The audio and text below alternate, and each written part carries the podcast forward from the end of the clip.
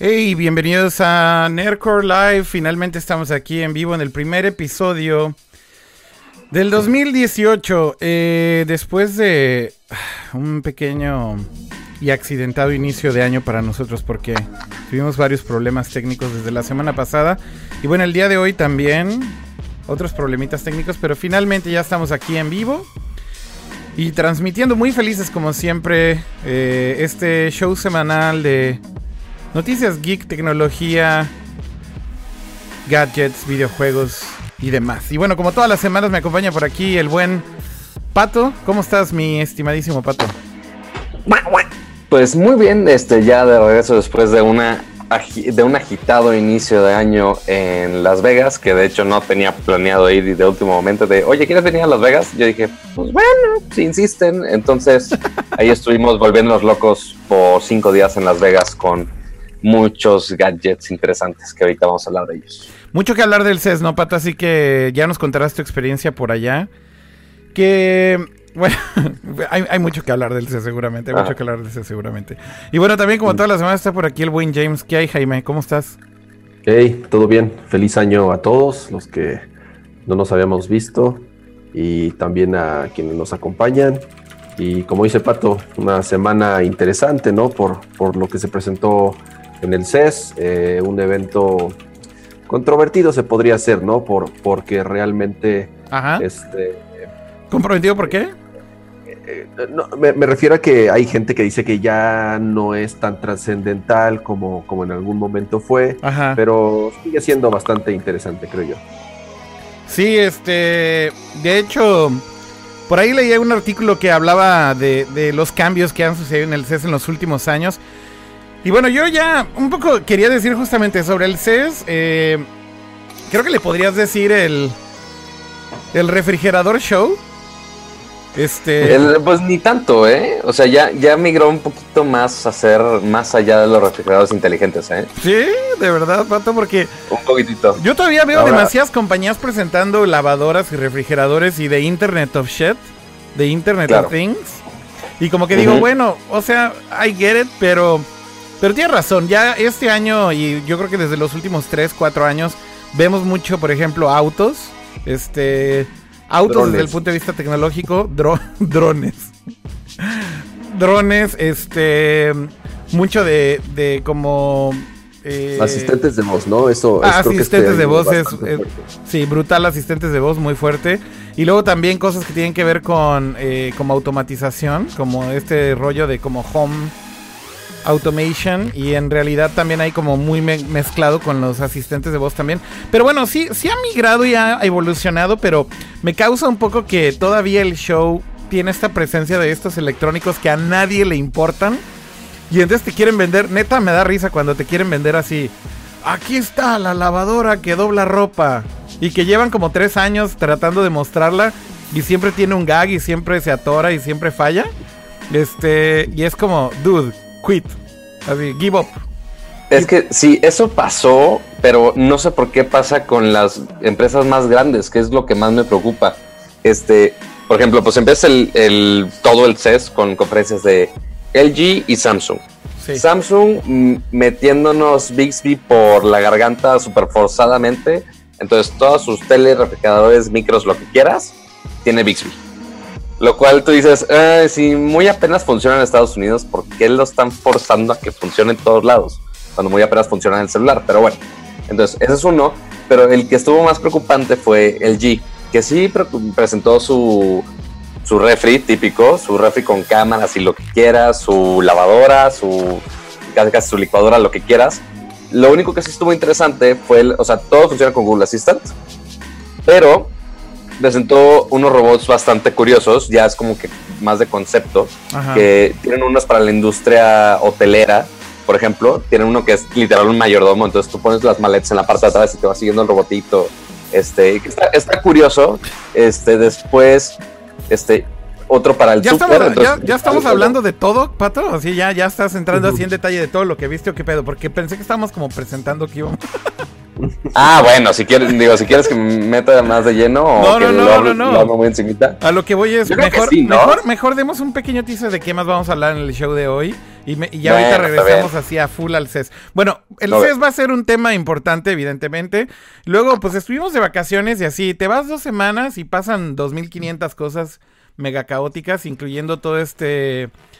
Pues problema que se armó con eh, el tema de los procesadores, eh, tanto, bueno, Intel eh, principalmente y también la arquitectura de procesadores ARM afectados por estas vulnerabilidades Spectre y Meltdown. Y bueno, podemos hablar un poco de cuál ha sido la evolución de todo esto, porque bueno, ha sido una novela bastante grande. Obviamente vamos a hablar de Nintendo Cartoncito, que hicieron el anuncio el día de ayer y internet explotó. Eh, hay mucho que hablar de Nintendo Cartoncito el día de hoy, seguramente Pato y, James tienen sus opiniones también al respecto. Eh, ayer los leí en Twitter y bueno, ya, ya me imagino por dónde va a ir esta discusión. Pero más allá de eso, eh, pues algunas otras noticias, darle seguimiento a lo que ha pasado con el tema de la batería de los iPhones, algunas noticias de GoPro y dos, tres cosas que tienen que ver con eh, temas online o de redes sociales, bueno, cambios en Facebook, en el algoritmo.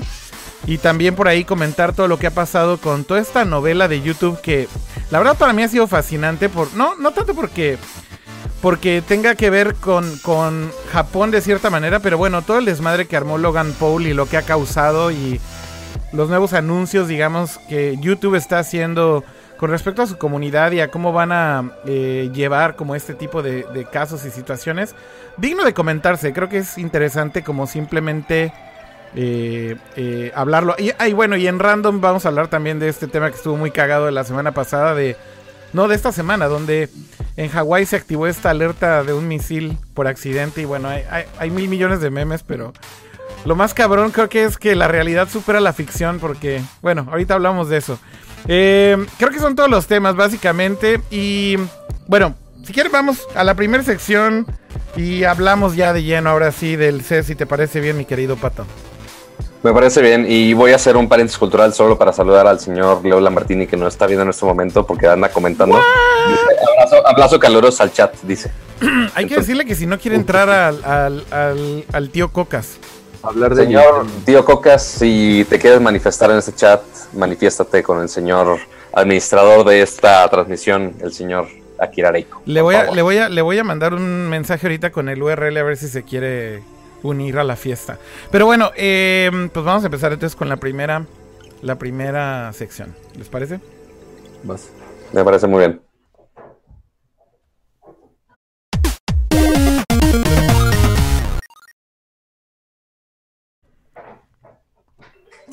Intento Entonces ya estamos en tecnología, en tecnología y gadgets y creo que esta vez me va a tocar empezar a mí porque Exacto. estuvimos, en las- estuvimos en Las Vegas en el Consumer Electronics Show, mejor conocido como el CES, que celebra cada año allá en esta ciudad este, del deprave, las apuestas y demás, pero muy conocido por toda la tecnología que hay. Este, en este caso, este, fui con el equipo de Milenio y me invitó muy amablemente Sony, que muchas gracias por llevarme, porque la neta sí había mucho que ver. Este, y bueno, conectando el tema de lo que estábamos viendo, de, no fue nada más una, un festival de, de refrigeradores inteligentes, creo que sí hubo más. Este, pero siempre hubo un tema central que lo vimos literal en todos los lados sabidos y por haber, y esos son los asistentes virtuales. Se hace Alexa y principalmente Google Assistant, porque Alexa se vio muy, muy, muy corto este año y literal no había un booth donde no hubieras visto que Google estuviera involucrado en algo, excepto yo creo que Samsung son los únicos que dicen, no, vamos a poner Bixby en nuestras cosas.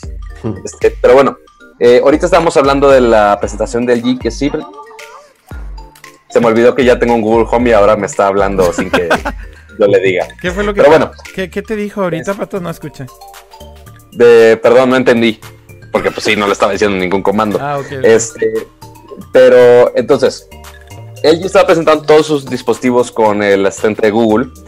Y pues, ok, muy bonito, la gran mayoría, esos robots de concepto, que había uno que era un carrito para súper, entonces te va siguiendo durante el súper, te asiste, puedes escanear ahí directo con el robot las cosas y es literal todo un carrito, entonces ahí pones todo tu mandado, ¿no?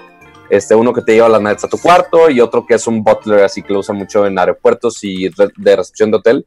Pero también tienen, eh, es más como que concepto de futuro, pero tenían un robotito este, que se llama Chloe, si no me equivoco, C-L-O-I y tipo Apple, Chloe este, y que pues sí es más de consumidor para tenerla en tu casa, que te ayude y te responda cosas tipo Google Assistant, pero estuvo muy, aquí es donde llegaste de, oye, nomás intentan poner estas cosas novedosas y no funcionan, pues bueno, la Chloe se supone que era parte central de la presentación del G.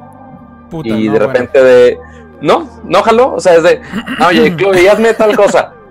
Callada, Mira, esto, esto, es como, esto es como el, el tema de cuando tratan de empujar todas estas cosas de inteligencia artificial. Cuando, cuando tratan de forzar la máquina y a huevo quieren hacer un demo acá bien impresionante, usualmente las compañías nada más logran el failure de exponerse masivamente. Y, y, ver cómo este, fallan en el stage es la cosa más increíble del universo. Pero bueno, sí, lo del G fue un mega fracaso, ¿no, Pato? Este... Mínimo, mínimo esa parte del demo. O sea, todo lo demás sonaba interesante. O sea, que sí puedas hacer un comando y, y que obedezca literalmente toda tu casa desde la tele decir, o sea que ya las teles inclusive ya tienen el asistente de Google este, que le puedes hablar por el micrófono y pues es decirle, oye, que muéstrame lo que hay en el refri, güey. Entonces te muestra las cámaras dentro del refrigerador y ya puedes elegir qué comer, güey. sin tener que parar y ver, ¿no? Aquí déjame poner, para los que no lo vieron, tengo aquí, el, tengo aquí el video, ¿por qué no lo ponemos? Dale, dale. Del fail de Chloe. Ajá. Bueno, mientras, mientras, lo pones o ya... Ahí va, ahí va, ahí va, espérate, espérate. A ver, dale, dale, seré paciente. Seré paciente. Ahí estamos viéndolo ya los dos. ¿Estás viendo? Ajá, Hello, sí, Chloe. Hello, Chloe. Good morning, Dave. I hope you're well. What can I do for you today? Pinche robotcito. Oh, este, este video es de BBC porque fue el primero que encontré. Ajá, sí, está bien. Prueba. Things have got off to a promising start. Chloe, what's my schedule? Y nada. Mira, mira, mira, espera, espera. ¿Qué pedo es que dura mucho el video, ¿no? ¿Qué pedo con que ahí están las lavadoras, güey? Es lo que te estoy diciendo, o sea. Pues sí, porque son lavadoras inteligentes, entonces les puedes decir, oye, pon mi ropa a lavar, güey. Pero ese es el pedo, o sea, es que justamente es donde digo, es que él sí es, neta, siempre la ha forzado de los refrigeradores inteligentes, las lavadoras Pero, inteligentes. ¿Quién, necesita una lavadora inteligente, güey? No, espérate, un amigo hace como, no es broma, hace como 10 años se compró un microondas que se conectaba a internet. Esa era la pero hace 10 años, justamente cuando en el CES, desde hace 10 años llevan presentando las mismas lavadoras, los mismos claro. y los mismos microondas. Entonces le decíamos, bueno, ¿y qué, qué, hace tu, tu, microondas? Este, no, pues creo que baja recetas. Muéstrame, bueno, nunca lo, nunca lo pude. No, bueno. Lo usó igual que un microondas de Walmart de, de 600 pesos, porque nunca se conectó a internet. Bueno, Mira, aquí llegó el señor del tío Cocas. ¡No mames! señor Leo de la Martínez, no lo esperamos por acá, pero qué gusto verlo. Amigo, ¿cómo estás? ¿Nos oyes, Leo? Aló, aló. Creo que no. ¿Todavía no nos oye? ¿Todavía no nos oye? Mientras ahorita llega Leo la Martínez a discutir sobre los refs inteligentes, justo lo que, lo, que sí es, ok, sí están, sí están forzando bien cañón de, oye, vamos a ver el microondas inteligente, el, ref inteligente, pero los únicos dos que están forzando eso son Samsung y LG. Fuera de esas dos conferencias, no vi nadie hiciera semejante barbaridad. Son los mismos que lo llevan haciendo 10 años, porque son los líderes en ventas de refrigeradores y lavadoras y microondas. Exactamente. pero, fuera de ahí, pues como que ya no sé por qué lo están forzando tanto por ese lado. Digo, si es consumer electronic, o sea, si es algo que va a comprar la gente eventualmente. Ajá. Pero así que lo presente como su gran innovación, como que mm, presenta algo más decente, ¿no? Pero ¿qué pasó con el robotito? ¿Así dejó de funcionar? Básicamente lo que pasó es, o sea, sí funcionó los primeros ahí va, a ver, a ver, dejen, ahí, de, dejen continuar con el video. Ah, es que el rato dura. No, no, un minuto. You need to go to the ah. gym at 10 a.m. today. Power up. Power up. Smart Learner has set the washer to the sportswear setting. Ahí va. Went off the rails. Chloe, Am I ready on my washer and cycle? What the fuck? A ver, eh, nada más quiero entender esto. ¿Por qué necesitas preguntarle a un robot que si tu lavadora ya terminó? O sea, Dios, neta, o sea, compa- estas compañías de tecnología, I don't get it. O sea, no, neta, no te la pueden vender. Déjenle pregunta a mi robot si ya terminó de lavar la lavadora. Güey, ¿no puedes escuchar si ya terminó de lavar tu lavadora? Digo, a menos de que vivas en una pinche mansión con Ajá, cinco es pisos, que recuerda güey. que es para la, eh, recuerda Y- que es seas- tecnología para la gente mamadora y- que y seas se va a comprar absolutamente todo lo que presenten ahorita. Sí, güey. claro, güey. Aparte- Esa gente mamadora no lava su ropa, güey, para empezar, güey. O Eso sea, es muy cierto.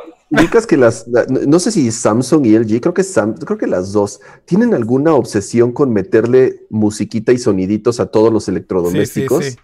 O sea, cuando el, cuando el refri lleva unos segundos abierto, toca una musiquita. Cuando la lavadora termina, toca otra musiquita. Cuando mi lavavajillas termina, termina, hace, no sé, no sé, igual cuando prendes la tele, cuando apagas la tele. Entonces, ya. oigan, oigan, dejen saludar ahora sí al buen Leo, que creo que ya nos oye y ya tiene micrófono. Hola, amigo. ¿Qué hay? ¿Cómo están? ¿Qué pedo? ¿Cómo estás, bien, ¿y tú, ¿cómo estás, amigo? Bien, ¿sí, sí me oyen? Sí. Sí, Sí, te oímos bien, te oímos bien. Ah. Bueno, va Pues aquí escuchando, escuchándonos y enterándome, porque no vi, yo no vi nada. del.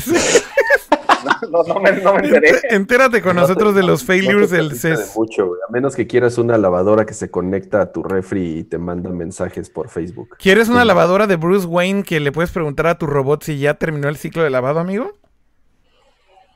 Fíjate que eh, ahorita justo hace, ¿qué será? Como un mes más o menos, me llegó el Google Home que Ajá. venía con el Pixel 2. Ok.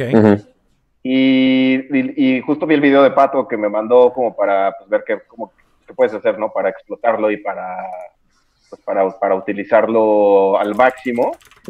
Y, pues, o sea, ha sido una experiencia, y no por hablar mal, o sea, creo que es un buen intento, pero ha sido una experiencia como bastante frustrante en función de que, como que tienes que ser todavía demasiado específico de las cosas que, que, que, que tienes que hablar, tienes que hablar máquina, no, no, puedes, no, no es lenguaje tan natural. Hablar máquina. Ajá, en algunas veces sí. Sí, o Ah, sea, por ejemplo, tengo, tengo un Chromecast audio, ¿no? Entonces le decía, le decía a Google Home, Google Home, pon una rola. Entonces la empezaba a reproducir en el Google Home. Ujú. Entonces digo, ok, reprodúcelo en Chromecast audio. Y me decía, no, no sé de qué me hablas.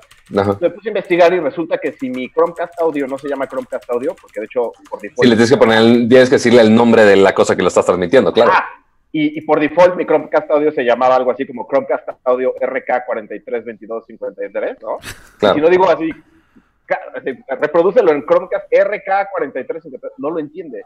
Ujú. Ya, ya le cambié el, no- el nombre Y, y todo. y si, y- si tuvieras 10, 10 Chromecast tendría sentido, ¿no? Pero tienes uno, su- Exacto, supongo. tienes uno en la red. Es como de, güey, guay, guay, ¿qué te hace complicado, no?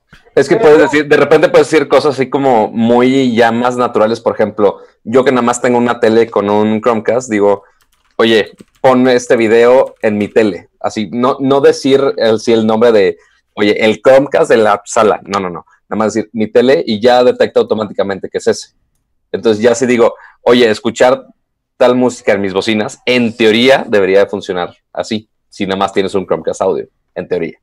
Pero pues te digo, o sea, eso ha sido un poco complicado. Entonces, no sé, o sea, como que todo este tema de hablar de las cosas, o sea, está divertido, pero, pero parece raro. En lo que sí le estaba sacando mucho jugo es que compré un, un enchufe que va a la pared, que, puedes prender y apagar con, con Chromecast Ah, ¿las luces? mucho. Tengo, un- ajá, tengo unas bocinas que, en mi cuarto que, que, que tienes que pre- presionar un botón físicamente que está en el subwoofer y está en el piso y está abajo de mi escritorio. Justo era un- siempre una bronca. Ahora llego en, en la tarde y, o sea, sí me siento medio teto, pero es oye, Google, prende, prende mis bocinas, ¿no? Y ya las prende.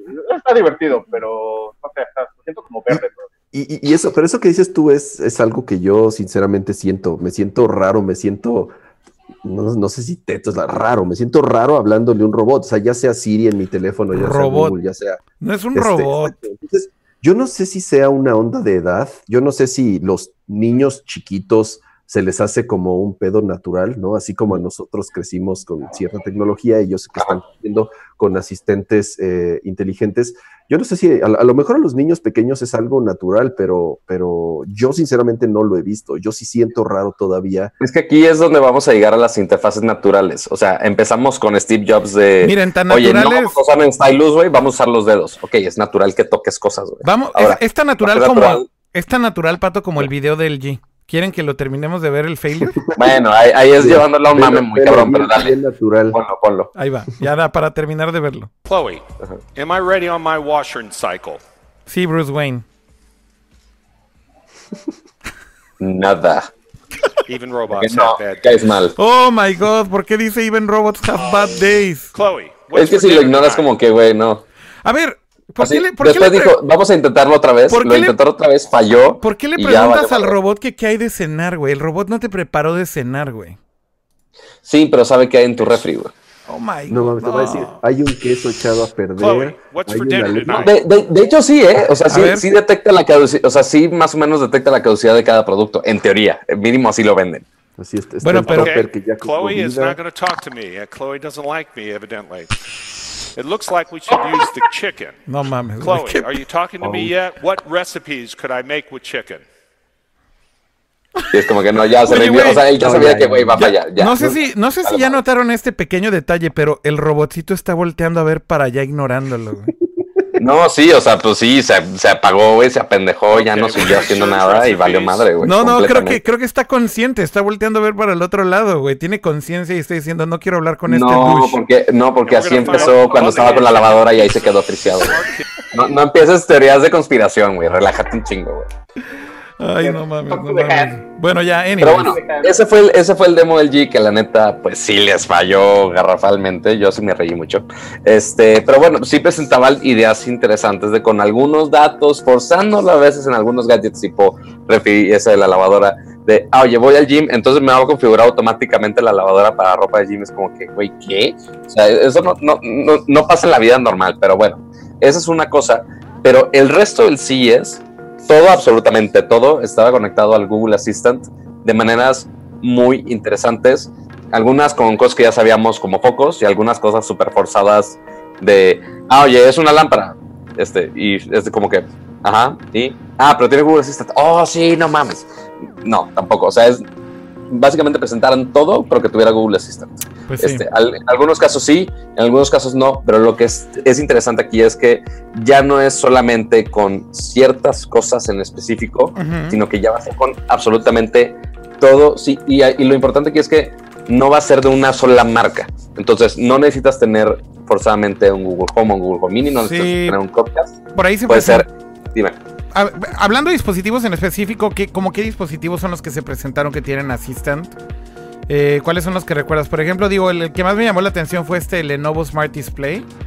Exacto. Que-. Pero mira, ese, Ok. o sea, porque Google, Google tenía su booth, pero en sí no presentaron nada. Google no presentó absolutamente nada, porque no tenía que hacer nada, porque todos los demás hicieron los anuncios de hardware por ellos, básicamente. Claro. Lo único nuevo de parte de Google es básicamente estos smart displays, como los llaman, que son unas pantallitas.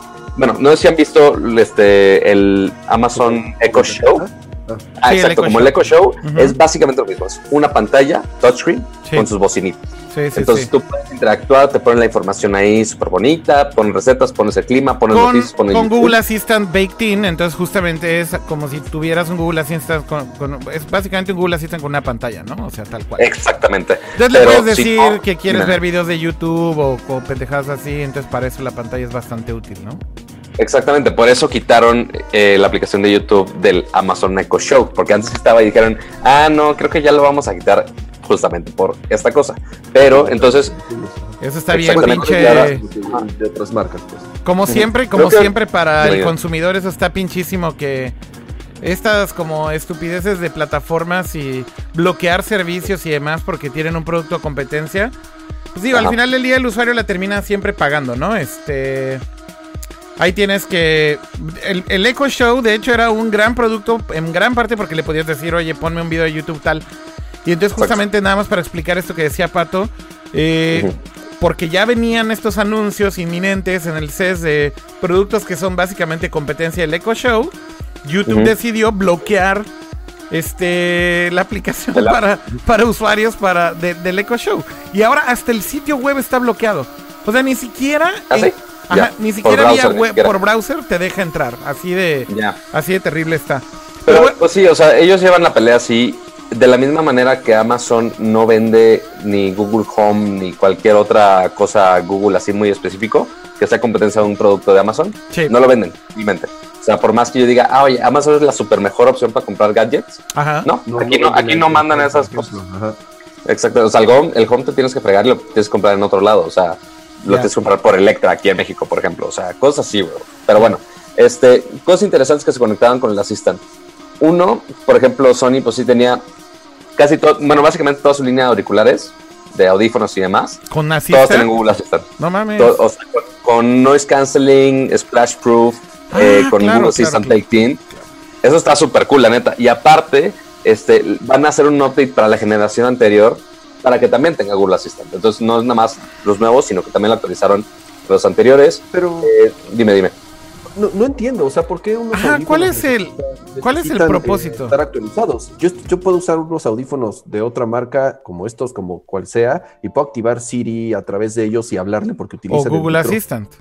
Y- o, bueno, Android supongo que, que- que funciona de, de- de similar forma. Sí. A veces sí es que depende del, del estándar que usen los audífonos, porque normalmente, por ejemplo, tengo unos audífonos Skullcandy, por ejemplo.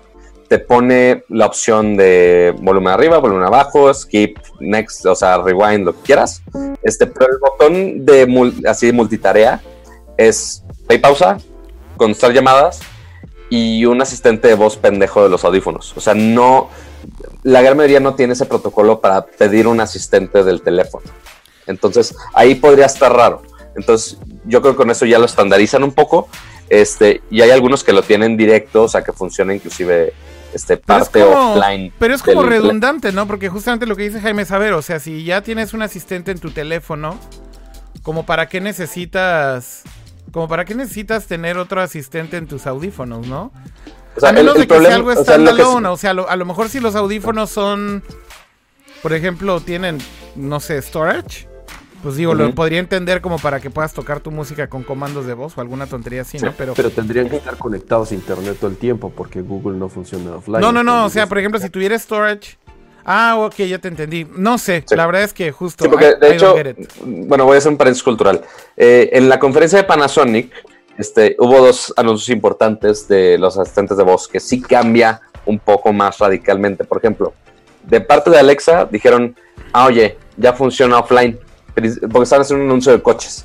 Entonces, oye, ya funciona offline. Entonces ya puedes hacer algunos comandos que son locales Mm. este, y no necesitas de, ay, güey, no puedo porque no es conectado a internet. Es de, güey, nada más quiero que le pongas next en el CD, güey, o lo que quieras, güey. O sea, para ciertos comandos muy básicos. de- Para los comandos locales, o sea, que de plano no dependen de internet, Ok. ya se puede hacer, los comandos.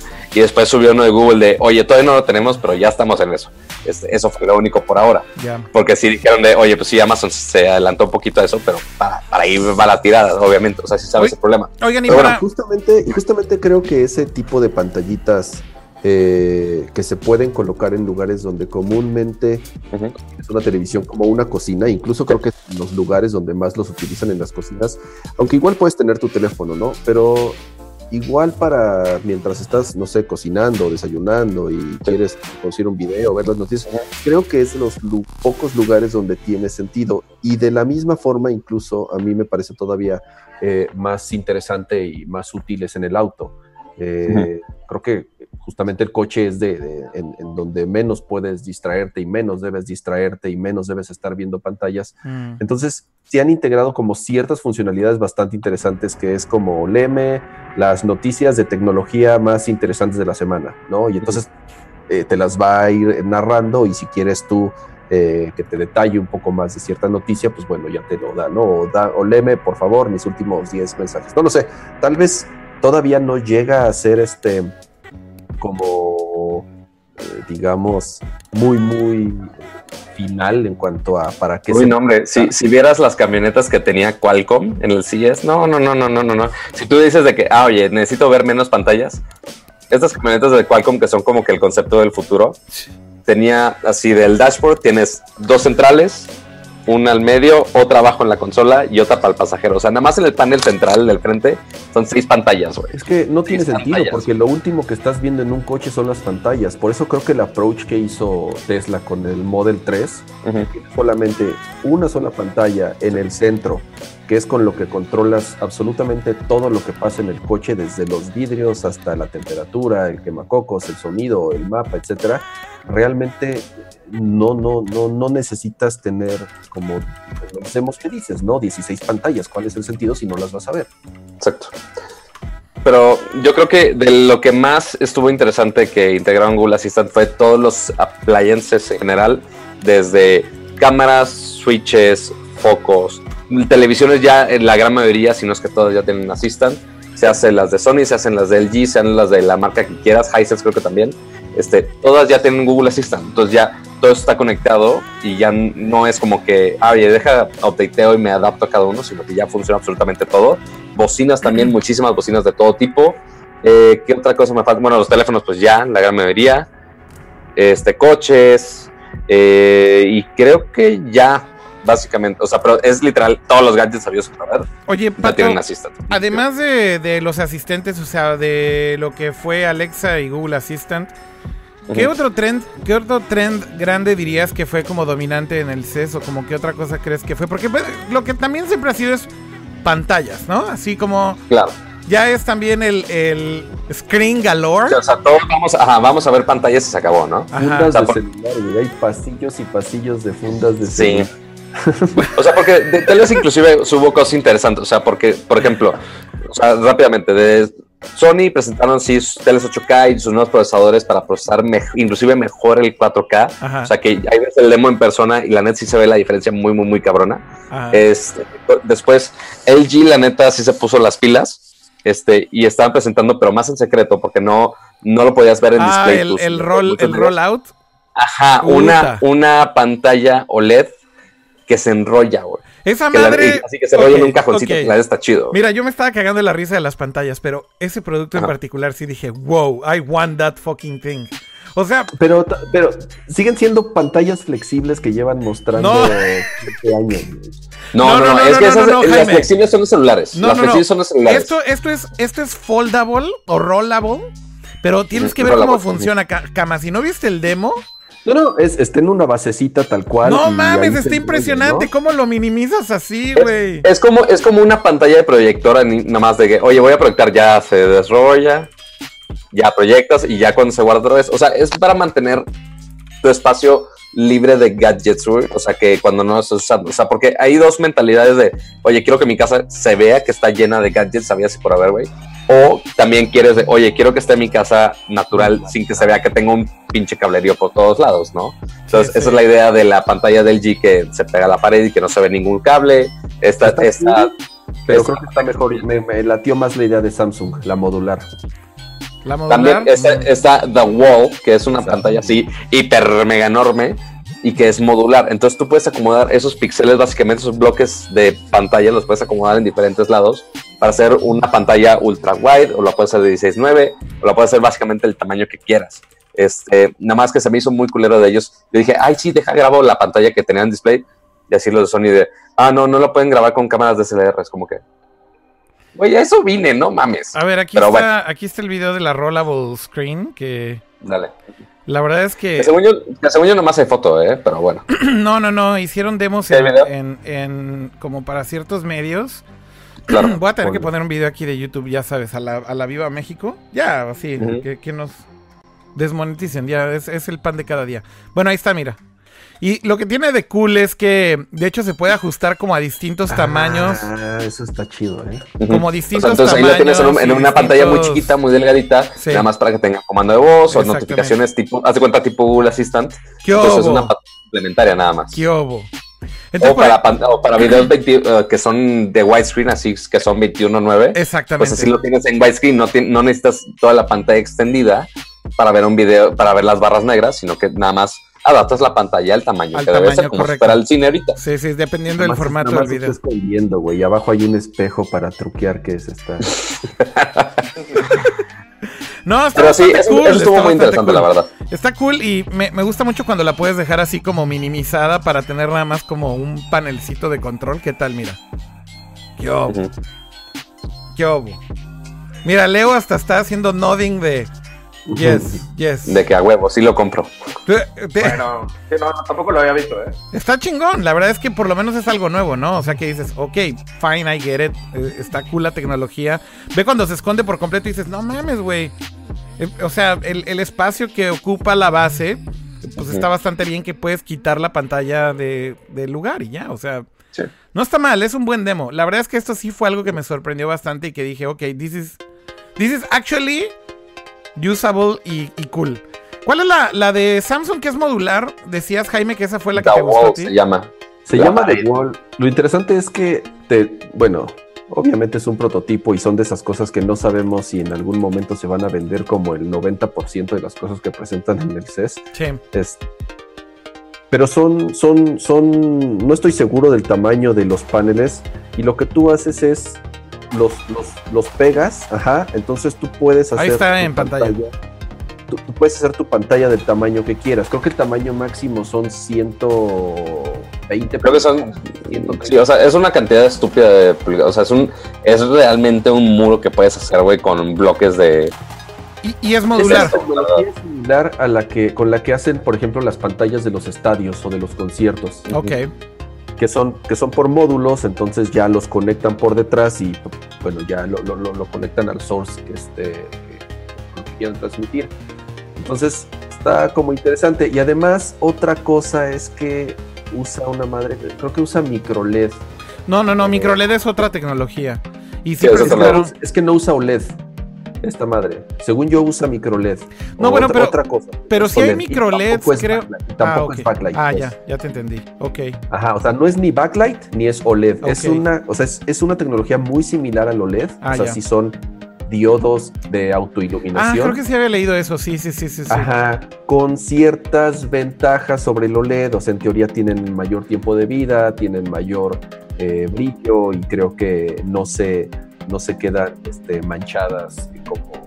Sí, como el. OLED, por ejemplo, también o demás. Pero bueno, eh, por ahí leí inclusive que si te acercas mucho, eh, sí puedes ver inclusive las divisiones de los paneles. Ajá, exactamente. que si Eh, te pegas a la pantalla sí puedes ver como pequeñas líneas que Sí. son eh, justamente donde se unen los paneles, pero si te pones a dos metros, tres metros de distancia, que Claro. es lo que común ves tu televisión, ya no se ve nada. ¿no? Por ahí está diciendo Richard 2 eh, o Rich R2 en el chat que sí son micro LED estas de The Wall.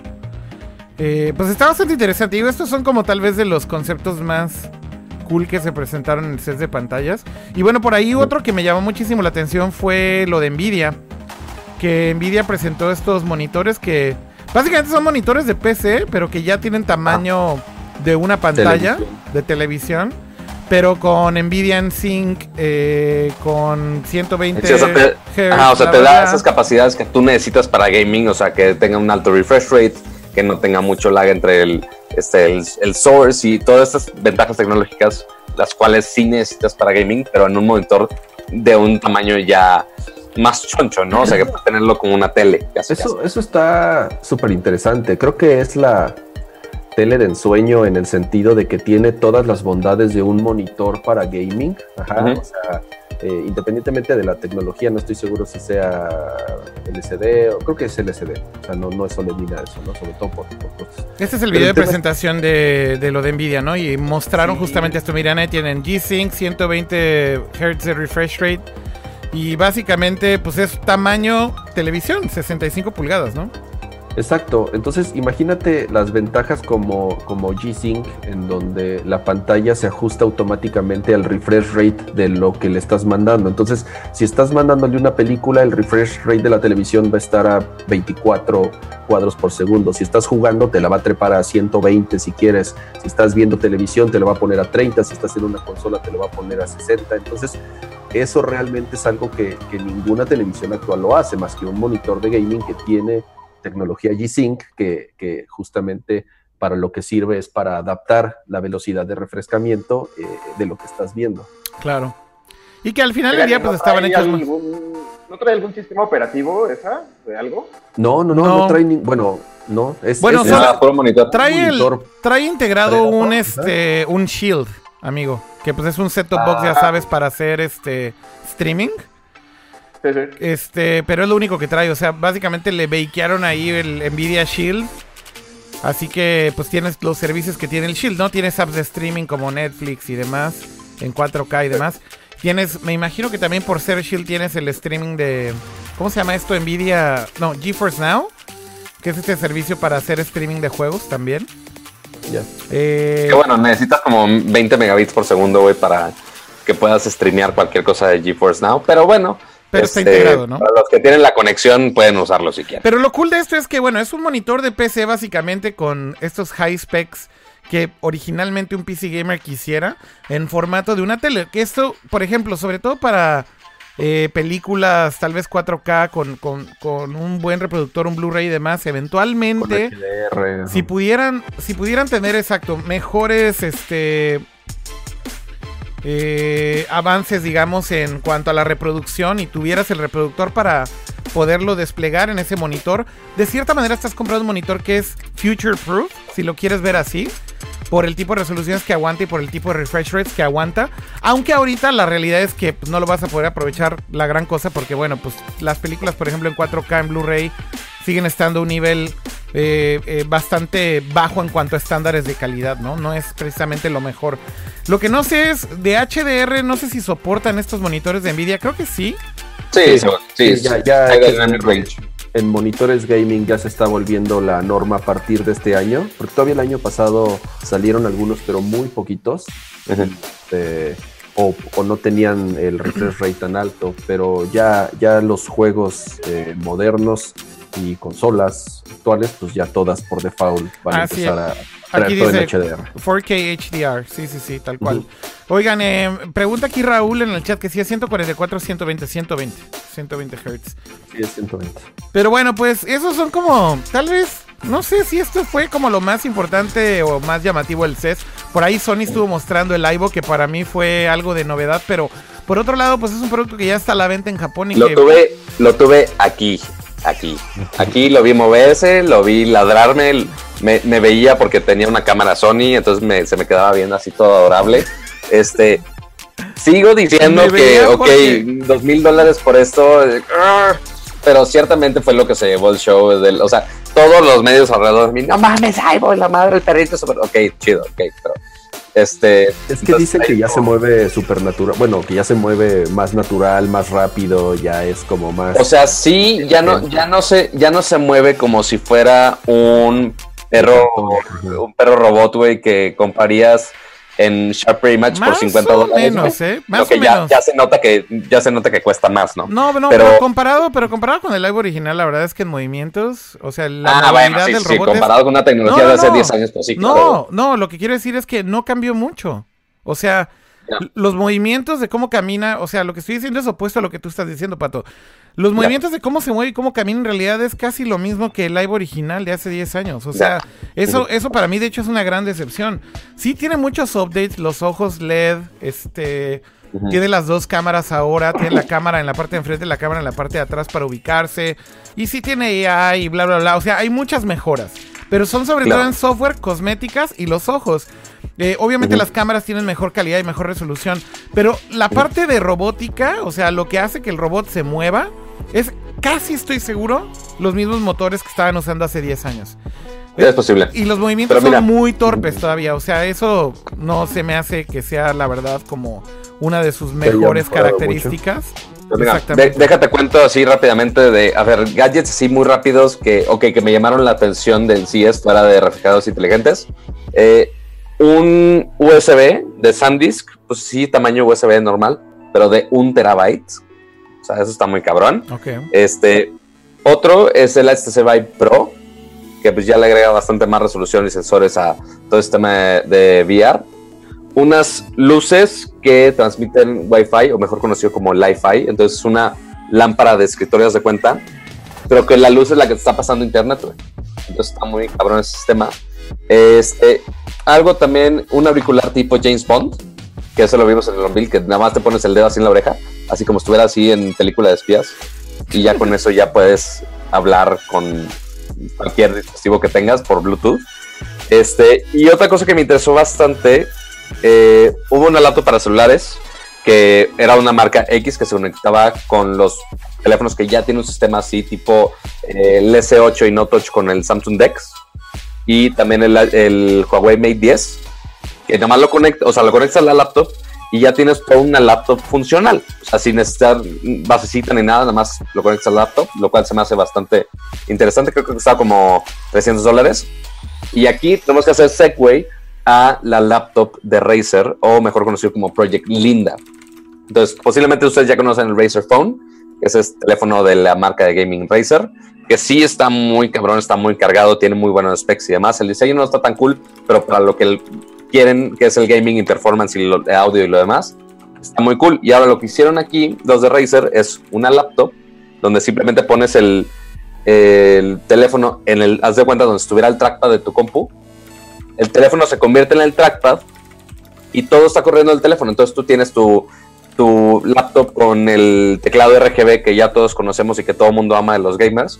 Y una pantalla que en el, en el prototipo que mostraron en, en el CES estaba a una resolución de 1080, pero eh, lo que están planeando hacer es sacarla con resolución 2K para que puedas eh, hacer gaming, aunque sea el teléfono, pero que lo puedas hacer en pantalla grande e inclusive con teclado. No sé qué, qué juegos de gaming hardcore te vayas a poner a jugar en el teléfono. También en un celular, pues no.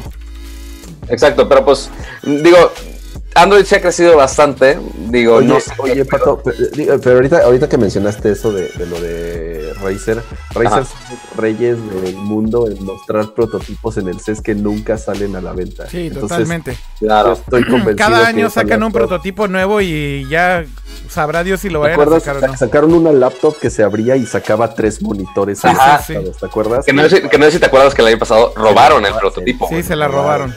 Cosa sacaron, iban a sacar una PC, pero modular. Entonces tú comprabas como los bloques de la Ajá. unidad de CD, de la fuente de poder, de la tarjeta de video. Entonces, y ya venían como en unas capsulitas y lo Ujú. único que hacías era pegarlas. Eh, no me Ajá. acuerdo, han sacado, ca- cada año sacan. este, Claro, no, y también sacaron un sistema de sonido marca Razer que, pues, lo único que destaca que sea Razer es que tienen los LEDs RGB en la parte de abajo. Ah, las Este, no pude escucharlo, pero según eso tiene un sistema de sonido muy cabrón. Según, según Eh, no lo pude probar. Esas, mira, esas ya hasta las sacaron a la venta. O sea, las Exactamente. las sacaron a la venta de inmediato. pero lo que yo, dime, dime. Se vuelan con sus prototipos ni salen a la venta. Claro. Y yo creo que lo que más me llamó la atención, bueno, ah, bueno, antes eh, hubo un pabellón de empresas mexicanas, lo cual estuvo cool. Hubo 20 empresas mexicanas, este, que según yo lo mandó el INADEM, o sea, el gobierno mexicano, pues, este, que había proyectos interesantes hasta eso. O sea, sí había algunos super X que era, ah, oye, es- eh, imprimimos 3D para X industrias, como que, mm, ok, chido. Este, pero había otros que estaban muy interesantes, que era un güey que hacía una cortina de moléculas de agua de como 15 o 36 pulgadas este, y proyectabas en esa pantalla de moléculas de agua, lo cual estaba bastante cool. Esa, esa Este, madre no es así como gag viejísimo de que proyectas en agua, ¿no? no o es como algo nuevo, porque. No, no, porque es vapor, es vapor completamente, o sea, no, no es como que cae agua. Ah, ah, No, no, es eh, así la cascada de agua de con, un- vapor. con el proyector Es que- así de, de entrada de restaurante Taki, que, Ajá, exacto, que tiene su Con cascadita de agua con un proyector. Exactamente. No es eso. pero eso estaba- Dime, dime. No es eso, no es eso. No, no, no. O sea, te hace una cortina de. No es vapor, sino que son. Bueno, según su explicación del el doctor Alberto, este, que sí son moléculas de agua medidas a tal precisión que se pueda proyectar en ellas. No es vapor exactamente, pero es una cortina muy delgada. Entonces ahí puedes proyectar todo. Y lo que sí estuvo muy cabrón. O sea, yo dije, ah, pues no creo que haya sido nada nuevo, pero lo que sí estaba muy cabrón es que es interactiva, güey. Entonces tú ponías el dedo en, la en, el, en el vapor o en esta cortina y así le picabas y se ponía pausa al video. Era- de, güey, no mames, qué cool. Entonces, tiene más usos publicitarios, no es como para que lo tengas en su casa, pero sí posiblemente veamos algún gag extraño de alguna marca con este tipo de pantallas. Y otra que también me llamó la atención era de unas bicicletas eléctricas que pues sí no es nada una, bicicleta eléctrica, digo, está cool que sea mex- desarrollo mexicano y demás, pero lo interesante es que va a tener mucho que ver con algunas bicicletas de la Ciudad de México que posiblemente veamos en unos dos meses, pero por ahora no puedo decir nada al respecto todavía. Entonces va a estar cool eso. Ándale. Este, pero yo creo que lo que más me llamó la atención, porque estaba súper escondido, o sea, no tenía booth, no tenía nada, tenía como una salita de juntas, era un teléfono de la marca Vivo con un sensor de la marca Synaptics. Ahora, ¿qué tiene interesante este teléfono? Es que en la pantalla, nosotros estamos acostumbrados a que, digo, ya queremos teléfonos de pantalla completa, que se vea absolutamente todo, que no tenga bordes ni nada, pero por ejemplo, este tiene un borde abajo porque aquí tiene el sensor de huella digital. Ahora, este teléfono tiene el sensor de huella digital en la pantalla. Entonces puedes tener el teléfono así completamente cubriendo todo y el sensor de huella digital está sobre la pantalla. Es el primer teléfono que vemos que tiene eso. Sí, sí, y de ya va a hecho- a la venta en unos meses. Sí, de hecho Entonces- es algo que era de los rumores que se suponía que el nuevo iPhone iba a tener, este, y luego también por ahí se rumoraba que Samsung Ajá. también lo estaba Se rumoraba que el S9 lo iba a tener, se rumoraba que el nuevo iPhone lo iba a tener. Entonces, para esta cosa, para esta, es- con esta tecnología, no necesitas tener el notch con el Face ID, no necesitas un espacio para el, sen- el sensor de huella digital, no necesitas poner el sensor en un lugar súper incómodo No al es lado que de la no cámara. necesites, arriba. no es que no necesites, es simplemente son opciones diferentes, ¿no? Pero al final del día, bueno, integraron el integraron el sensor en la pantalla. Ya sabíamos Ah, que alguien lo estaba solo la haciendo. pantalla y hacer Fine. una pantalla OLED. O sea, no, no es una, no necesitas tratar de una pantalla pinche, o sea, es una pantalla OLED. El la única desventaja que De tienes hecho, es que- requiere que sea pantalla OLED a fuerza. no, no necesariamente. Sí, Este, porque yo, lo- yo lo que sé de esa tecnología es que eh, el OLED, al ser autoiluminado, Ajá. deja pasar la señal del dedo. En este caso, eh, bueno, eh, el sensor puede ver a través del OLED. Si tuvieras una pantalla con backlight, el sensor no podría ver a través de ese backlight. Por eso, por Ok. eso tiene ser así. Es que, o sea, lo que, nos, lo que nos explicaron es que es óptico. Entonces, la única desventaja en sí del sistema es que cuando tú necesitas registrar tu dedo en la pantalla, esa al menos esa parte de la pantalla necesita estar encendida. Entonces, para que el sensor lo pueda captar y ya ve tu dedo y ya detecta más de 300 aspectos de tu huella digital, que es, según ellos es el industry standard. Entonces, no es como que es menos preciso ni nada así. Este, y ya puede ver tu huella digital. Pero siendo un OLED, pues es nada más que prenda esa parte de la pantalla y ya lo registra. Digo, no la- pasa como, como tecnología está increíble que alguien finalmente lo haya hecho y que no se haya quedado en rumores y que finalmente es un producto que existe. Pero la realidad es que en temas de seguridad, o sea, tener un lector de huella digital en la parte de atrás, it's enough. Este. Tener Face ID o no, la verdad es que si quieres tener Face ID o no, pues también it's good. Y ya al Pero si queremos sí- tener ese, ese, esa fantasía de, güey, quiero nada más pantalla, pues sí, Es un- por, es por un ahora Face ID no llega a ese punto. Es un avance importante para tener esa fantasía de que sea pantalla completa. Tienes toda la razón. Y por lo menos si era una pieza de la ecuación que tal vez era necesaria para tener esa fantasía de la pantalla completa. Sin embargo, ahorita por ejemplo ya hay una nueva patente que por ahí se liqueó de Apple que creo que ya están viendo cómo integrar todos los módulos de Face ID en un solo en una sol- en un solo espacio. Entonces básicamente dicen que es posible que ya eliminen el notch por completo. Eh, esa es una. Y la otra también es que estaba viendo que hay otra patente de Samsung que lo que están tratando de hacer es perforar, eh, eh, digamos que con varios, vari- varias perforaciones en la pantalla OLED para dejar pasar las cámaras por esos lugares. Este, Y básicamente hacer, por ejemplo, arreglos de, de sistema o de hardware muy parecidos a lo que, por ejemplo, tendrías en un Face ID. eh. Pero justamente para que estén detrás de la pantalla y solamente tengas como esos orificios para que puedan ver los sensores o proyectar lo que tengan que proyectar. Entonces, bueno, creo que hay muchas opciones y vamos a seguir viendo mejoras. No creo que ese notch, sinceramente, se vaya a quedar para siempre, si te soy sincero. Y es un Este- hecho que eso de la huella dentro de la pantalla, yo creo que todos los teléfonos Android de gama alta en algún momento es lo que van a implementar y Apple se va a, a seguir desarrollando sobre Face ID. Sí, ¿no? yo creo que sí. Sí, porque justamente estaba pensando de, oye, y si Apple implementa esto en tu teléfono, va a estar raro de que, ah, oye, tenemos el Face ID que es lo más chingón del mundo. Ah, pero nos vamos a regresar al Touch No, ID también. Es como no, que, no, no. eh, no, no, Apple- no creo que lo hagan, güey. Apple ya este, tomó Ya se La casó. decisión. el camino de Face ID Sí, y lo han dicho varias veces en entrevistas que ya tienen varios años desarrollando esta tecnología y entonces Yo estoy seguro que Apple se va a seguir por ese camino Sí, y total. los Android de gama media alta van a integrarlo dentro del Sí, porque, mm, ajá, y justo lo que me llamó la atención es que esta marca Vivo, este celular no es tan de gama alta, o sea, tampoco es el top of the line, el teléfono más caro del mundo, no, hasta eso es un teléfono de gama media alta, pero lo que sí nos dice es que esa tecnología la estamos viendo ahorita, pero lo más probable es que lo veamos ya oficial en lanzamiento en unos en un mes en el Mobile World Wide Congress en Barcelona. Entonces Sí, ahí lo vamos a ver en- posiblemente con Samsung, con LG, con Nokia, con el que quieras. Ya muchos ya van a poder hacer ese aproximamiento a esta tecnología. Incluso sé que por eso no tenían en CES un boot, ni le hicieron mucho ruido, ni lo estaban mostrando a mucha gente, sino que se lo llevaron medio para presumir, pero el gran lanzamiento y el anuncio va a ser en el, en el evento este de... Exacto, porque de hecho era un booth, para- o sea, tenían un booth, pero completamente cerrado, lo tenían para meetings, o sea, para juntas con otras empresas que quisieran usar esta tecnología. Entonces, era literal, tú llegabas al booth, era panel gris, así todo tapado, tenías que entrar por atrás, decir de que, oye, aquí tienen el teléfono vivo con el sensor, ah, sí, pásale, güey, y ya podías grabar, o sea, ya te explicaban cómo funcionaba y grababas. Pero a mucha gente no la dejaban pasar porque, pues, nomás lo tenían este, reservado para juntas con, con otras empresas, ¿no? Porque iban a hacer deals, no iban a presumir la tecnología tanto así. Entonces sí lo estuve probando un, un rato, sí está muy cool. A veces fallaba, dependía de qué posición lo, lo pusieras, pero igual iba medio aprendiendo más o menos de mi huella. Pero es Este, un área muy cool. específica, Pato, o sea, solamente funciona si pones tu dedo en el área correcta. Ajá, sí, es un área. Sí, por ahora es un área, pero, pero, ju- justo hice, hice esa pregunta de, es en esa zona, pero esa zona la puedes poner básicamente donde quieras. Entonces, hay gente que lo puede poner abajo, hay gente que lo puede poner a un, lado, al otro. O sea, ya depende del fabricante dónde lo quiere poner. No Y tienes luego el que forzar a que de tu dedo pase hasta abajo. Si es, si es Samsung, lo va a poner arriba a la izquierda, ahí donde más lejos. Lo, lo más alejado y difícil de encontrar.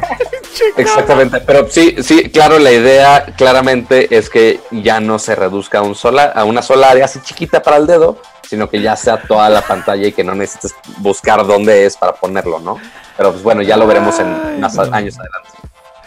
Ah, bueno, ya Le- Leo está diciendo, no mames, esto está de hueva, todo su desmadre del CES. Sí, ya se está durmiendo, güey. No, estoy, estoy, estoy enterándome de todo lo que pasó. Yo lo único que vi fue un holograma que, por lo menos en, en los videos, se veía como que estaba. Ah, ahí, ya sé cuál este, dices. como- Está muy ¿Sí? cool, muy, muy cool. Lo tengo en mis videos favoritos, de hecho. A ver, déjame ponerlo. Como el de Se Miku. llama Hypervision Hologram. Sí, Hypervision. en, en el chat de esta cosa. Está bastante, está bastante interesante. No, no, no, no, no me clavé como en ver exactamente qué es lo que hace, cómo funciona, pero pues, se veía muy bien. Es, es como lo único que, que, que, que el Llamó la atención. Que me llamó la atención. Sí. Sí, está bastante futurista el pedo de, de esto. Este. A ver, déjame ver. Creo que aquí tengo el. El video. Ahí está. Ah, lo voy a poner. Voy a poner pausa aquí y le voy a poner aquí. Ah, bueno, no, no le voy a poner pausa. Ahí está en pantalla, amigo, de hecho. Está, está bastante cool. Es una tecnología bastante interesante porque básicamente son motores con unos LEDs que están girando. Wow. Este, pero la forma en cómo se ven los objetos y cómo rotan y demás, o sea, el tipo de contenidos que tienen de demo. Sí, o sea, tiene que ser a fuerzas en un. En un esa se cuenta una pantalla redonda, que es básicamente un abanico así que va girando así. Es, es versión avanzada rápido. de los que ya venden, que muestran mensajes. Ah, o sea, por eso no me sorprendió. O sea, sí lo vende como holograma, pero técnicamente no es un holograma, güey. O sea, Ya. igual que, es- o sea, como justo como este mexicano, Pues todo el mundo decía, ah, no mames, es un holograma. O sea, y nos corregía de, no, técnicamente no es un holograma, lo cual está muy bien hecho. Pero No, sí, eso sí, en no sí es un holograma. porque no es 3D. El efecto es como si fuera un holograma. Exactamente, Pero- pero, pues no, no es 3D, güey, es una pantalla ya. nada más transparente. Miku, Ya que me lo ¿cómo- explicaron, ¿cómo hacen, ya hasta digo, "Bleh". cómo hacen el, el- el show de Miku, Akira? Es, o sea, que es una proyección. ¿o No, sí? el Ah, show, sí, el show de Mico es una pantalla y es una Ah, proyección. como un transparente. Sí, sí, sí. O sea, proyectan. Literal, ese sí es literal smoke and mirrors. O sea, Sí. Ya, ok. sí, no all the tiene, trick in the book. no Ya. tiene nada de especial el de Miku, la verdad. Oigan, mi cámara se apagó. A ver, voy a, voy a switchar a las cámaras de ustedes porque no sé por qué se apagó mi cámara. Pero yo creo que igual ya deberíamos de cerrar con CES, ¿no? Si les parece bien, vamos a otros temas. Sí, Sí, yo ya. creo, ya como para, para cierre de CES, yo creo que sí, lo que más me, me gustó y me llamó la atención en CES fue eso, lo del huella digital, En el teléfono sí pude grabar video, yo sé que otros medios grandes no pudieron hacer. Eh, ahorita voy a tuitear el link del video que lo acabo de publicar ayer, por si lo quieren ver. ¿Es el Este, video de qué, Pato? ¿Qué cosa? ¿Del video de qué? Es que hice un video sobre, es- sobre ese sensor de agua digital en el Ah, teléfono. ok, ok, ok. Este, que lo puse ayer en, en mi canal. Ajá. Entonces, nada más voy a hacer un shameless self-promotion y lo voy a poner en Twitter. Ah, buenísimo. Por si quieren ver, ¿verdad? Ok. Y ya. Bueno, pues si les parece bien, ¿por qué no cambiamos de tema? Voy a quitar ya aquí hasta el tema. Adiós es. No más es. Eh, hay varios otros, otra, otros, creo, temas rápidos importantes que tal vez podríamos comentar muy, muy brevemente, pero por ahí, este, quería comentar, esta semana se cumplieron 10 años de que se presentó la MacBook Air original y quería comentarlo porque además aquí está Leo y los dos estuvimos en ese keynote juntos de, de Apple. Este, y bueno, nada más así como que recordé, no mames, eso fue hace 10 años ya. Y bueno, sí, justamente se presentó hace 10 años la, la MacBook Air original. Y es relevante porque leía por ahí un artículo en Diverge que decía, eh, Steve Jobs presentó eh, hace 10 años la laptop moderna. Y que recuerdo que en su momento eh, lo más interesante es que decidió Apple quitarle las unidades de disco óptico y básicamente todos los puertos habidos y por haber. Y entonces era como un mega rant de decir, güey, pinche Apple están locos, este... Esto es una mamada y que no tenga CD, que no tenga DVD, que no tenga puertos, bla, bla, bla. Y hoy en día básicamente es lo que es una laptop, ¿no? Este... Son como ese tipo de cosas que a veces la, la historia le favorece a Apple y simplemente voltear a ver después de 10 años como... Pues sí, sí fue un producto que estaba bastante adelantado a su época, ¿no? Este... La, sac- la sacó del sobre, ¿te acuerdas? Sí, la sacó de Sí, su de hecho, sobrecito. del Manila Envelope. De su Manila Envelope. ¿Te acuerdas, amigo, cuando estuvimos ahí en el evento, no, Leo? Sí, claro. De hecho, fue el único, ese fue el único evento de Apple al que he ido en persona y, y nos tocó ver a Steve Jobs como a un metro de distancia, ¿te acuerdas? Sí, sí, sí. Estuvo padre. Muy padre. Pero bueno, era nada más como comentar rápido esa nota. Eh, por ahí también eh, se presentó Samsung Pay en México de la mano de Visa. Que pues para todos los usuarios que tienen teléfonos Samsung creo que esto es una gran noticia. La cantidad de establecimientos que van a soportar Samsung Pay, la verdad es que es bastante grande. Me Sí, porque de hecho no, no necesitan tener una terminal especial, es nada más que tenga banda magnética, o sea, como, como casi el 90% de las terminales había así por haber. Bueno, nada sí, más pasas es- el teléfono y ya. Pero si es un lector especial que ya tiene un sensor Es de, NFC. RFID, ¿no? Exactamente. O sea, tiene RFID o NFC. eh, pero no, son no, como no, estos no, lectores no nuevos. es, no es, no es RFID. No es así. Pero La tecnología esa está muy loca porque es con el lector de banda magnética. O sea, el que usas normalmente para leer el- el- la banda de la tarjeta funciona con esos, con esos lectores. güey. No es RFID, no es NFC, güey. ¿Really? Yep. Es muy Pero loco. entonces, pero ¿qué tecnología debe tener el teléfono? Porque los teléfonos o tienen No. NFC o tienen este Sí, no creo, Pato. Más bien- más bien lo que han de haber dicho es que- protocolo. Es que estos lectores que tienen banda magnética, que son un tipo de lector que ya están muy popularizados en México, también tienen NFC integrado. Y, y básicamente creo que lo que han de haber hecho referencia es que si son de ese tipo de lectores, deberían de funcionar. Pero, se-. Pero seguramente es por NFC, Pato. No hay manera de que lea la banda magnética. Es MST, Magnetic Secure Transmission. Va, a ver, güey. Ma- mejor mándanos el link y explícanos, porque neta me suena algo así medio. medio raro, güey. Como explican los de Samsung, es que funcionan la gran mayoría de las terminales ya habías por haber, no necesitan tanto pedo de. ¿Cómo se llama de O sea, nuevo? sí, pues- ¿Magnetic? ¿Qué, perdón? O sea, nada más googlea como Sam- How Samsung Pay Works, pero es nada más. Dice Samsung Pay supports MST, Magnetic Secure Transmission. Ok. Que pues es usando, aprovechando esta, esta tecnología de la banda magnética de las terminales, ¿no? Este, entonces, en teoría, lo que quieren hacer ellos de, oye, que no necesitan establecimientos que necesitan actualizarse a una terminal que tengan FC y la madre, sino que en, en la gran mayoría ya debe de funcionar, en teoría. Lo que, lo, que estoy, lo que estoy leyendo es que sí, es, es, incluso es una tecnología un poco más vieja que. Órale. que- pero sí es un coil, o sea, sí es un, sí es Ajá.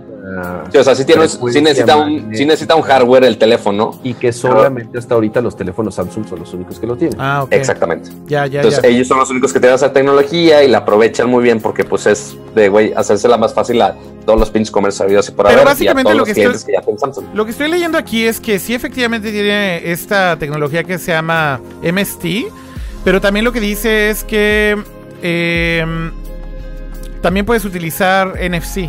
O sea, básicamente con, app- Sí. con Android Pay, por ejemplo, podrías utili- utilizar este NFC, pero bueno, no, no sé si en el caso de Samsung Pay estén utilizando NFC también. Tal vez ellos solamente... O sea, sí está la opción. O sea, si, si tu teléfono lo tiene y si ya está la Ya. terminal, pues bueno, ya lo usa. Ok. Pero hasta eso apuestan ellos a que sea más seguro por ese, esta transferencia por magnetismo, pues. ok. Por el, si me preguntan.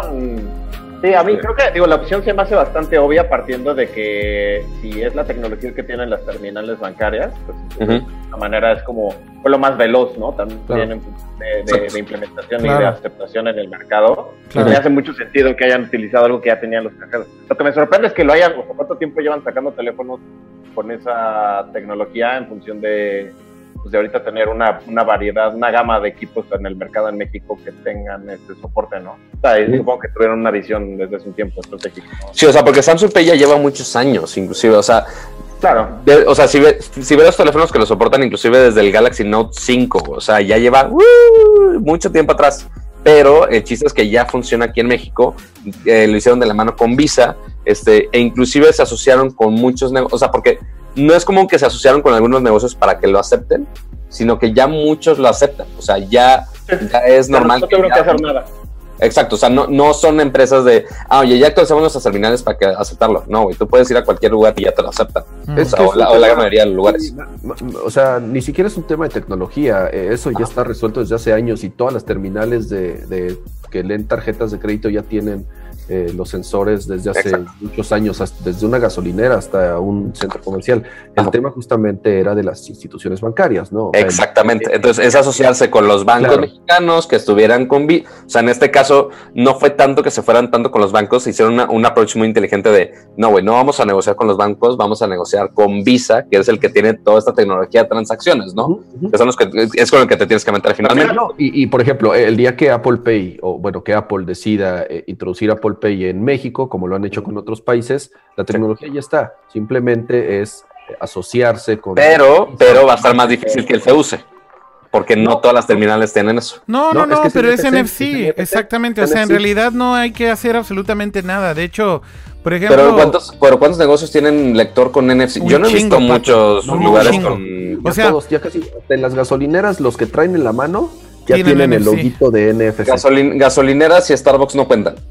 No, bueno, o sea, estoy hablando de que O sea, el- muchos de los lectores que ves, muchos de los lectores que ves de Visa y Mastercard, o por ejemplo Ajá. de una compañía que se llama Verifone, que no sé si alguna vez has visto el logo en uno de los lectores de, Claro. son de los más populares de hecho que hay en México. Este, prácticamente todos estos dispositivos desde hace 5 o 6 años, todos tienen NFC. En realidad el estándar es muy sencillo ya que, que lo adapten. El problema de Apple Pay es simplemente que hagan los deals locales con los que procesan las transacciones con los bancos, con las tarjetas de crédito. Pero la tecnología ya está. O sea, en realidad eso nada más es prenderle el switch. Y creo que eh, más bien es un tema de si vale la pena para un mercado que es tan pequeño. Porque creo que cuando hablas de Apple en México, pues es un mercado relativamente chiquito, creo yo, para la Claro. compañía. Entonces tal vez no vale tanto la pena hacerlo, no de inicio sobre todo. Están empezando por lo menos con países que, donde hay una penetración de iOS muy, muy, muy alta.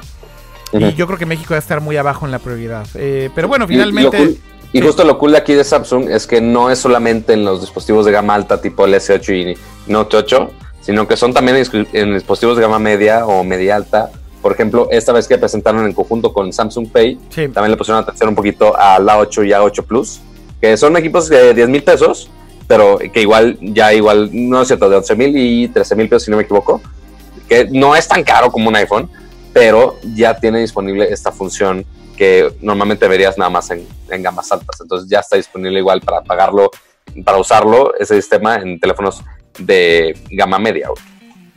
Por aquí Javier Murillo en el chat está mencionando también que El tema de riesgo para las transacciones, dice, es muy complicado. México es el líder en temas de fraude electrónico y Apple no quiere ese problema. Pero, Eh, pero es líder por clonación de tarjetas. Justamente este tipo de tecnologías evita cosas como andar paseándote con un plástico que se lo das a alguien para pagar y se lo lleva y te la clona o le toma una foto o te copia tus datos y justamente eh, por eso hay tanto fraude con tus tarjetas porque te las clonan. Y justamente este tipo de tecnología pues evita que te estén robando tu información. Sí, al final del día hay fraude de todo tipo y, y yo creo que más el tema de Apple es un tema de mercado y de tamaño de mercado, creo yo, no tanto de riesgos. Yo creo que ellos también saben que, y me imagino que Apple Pay y demás está diseñado con cierto tipo de seguridad, obviamente para prevenir este tipo de cosas, pero a mi parecer el tema en México es más un tema de tamaño de mercado. Pero bueno, igual por ahí era comentar Que de ya hay Apple lanzamiento. Store en México, ¿eh? O sea, no, no muchos países tienen.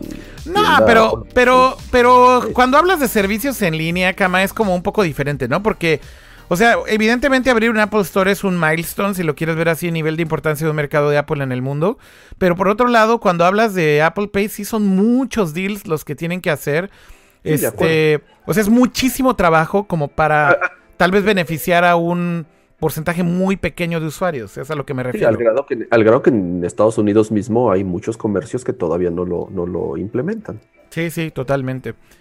Eh, por ejemplo, acá en Japón, de la, noche de la noche a la mañana Apple Pay ya explotó, pero bueno, también hablas de que ahorita Japón tiene creo que 70% de penetración de smartphones es iOS. Entonces, entonces, Sí. entonces, básicamente Android es, es minoritario y pues obviamente Apple acá es prioridad número uno. No solamente hicieron los deals para hacer que funcione Apple Pay, sino también hicieron los deals para que funcione tu, tu tarjeta del tren, por ejemplo. Entonces integraron esta tarjeta que se llama Suica, que es para andar en el metro y demás. Mira, les voy a enseñar aquí. Estas son las tarjetas, pero les voy a enseñar Así que por favor checa que no haya números de tarjeta de crédito, no nos vaya No, a pasar no, otra vez, por aquí favor. aquí no sale absolutamente nada de números. Ok. Pero puedes, puedes integrar tu pase del tren y puedes integrar tus tarjetas de crédito también. Este, mira, por ejemplo, esto aquí. Que cabe mencionar mientras buscas tus tarjetas es que también en Samsung, Pay- en Samsung Pay también se puede hacer eso. Ahí está, aquí esta es una tarjeta que tengo de Rakuten. Pero bueno, anyways, este, estas cosas de la nada sí explotaron y, y fue como, ahora sí están disponibles en todos lados. Banco Azteca Pay. Leo, Leo, Leo, dicen que ya hables, Leo. Que ya hables. Y ya, ah, no, pues a- sigo poniendo atención.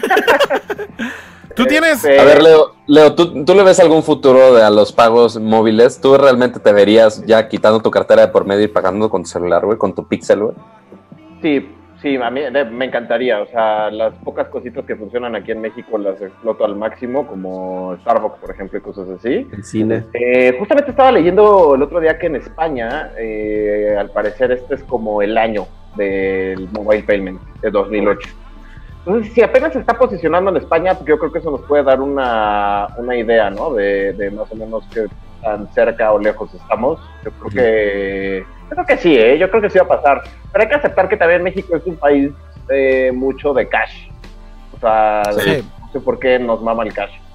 Y pues está bien, digo, cada, cada quien, o sea, creo que son hábitos, son este.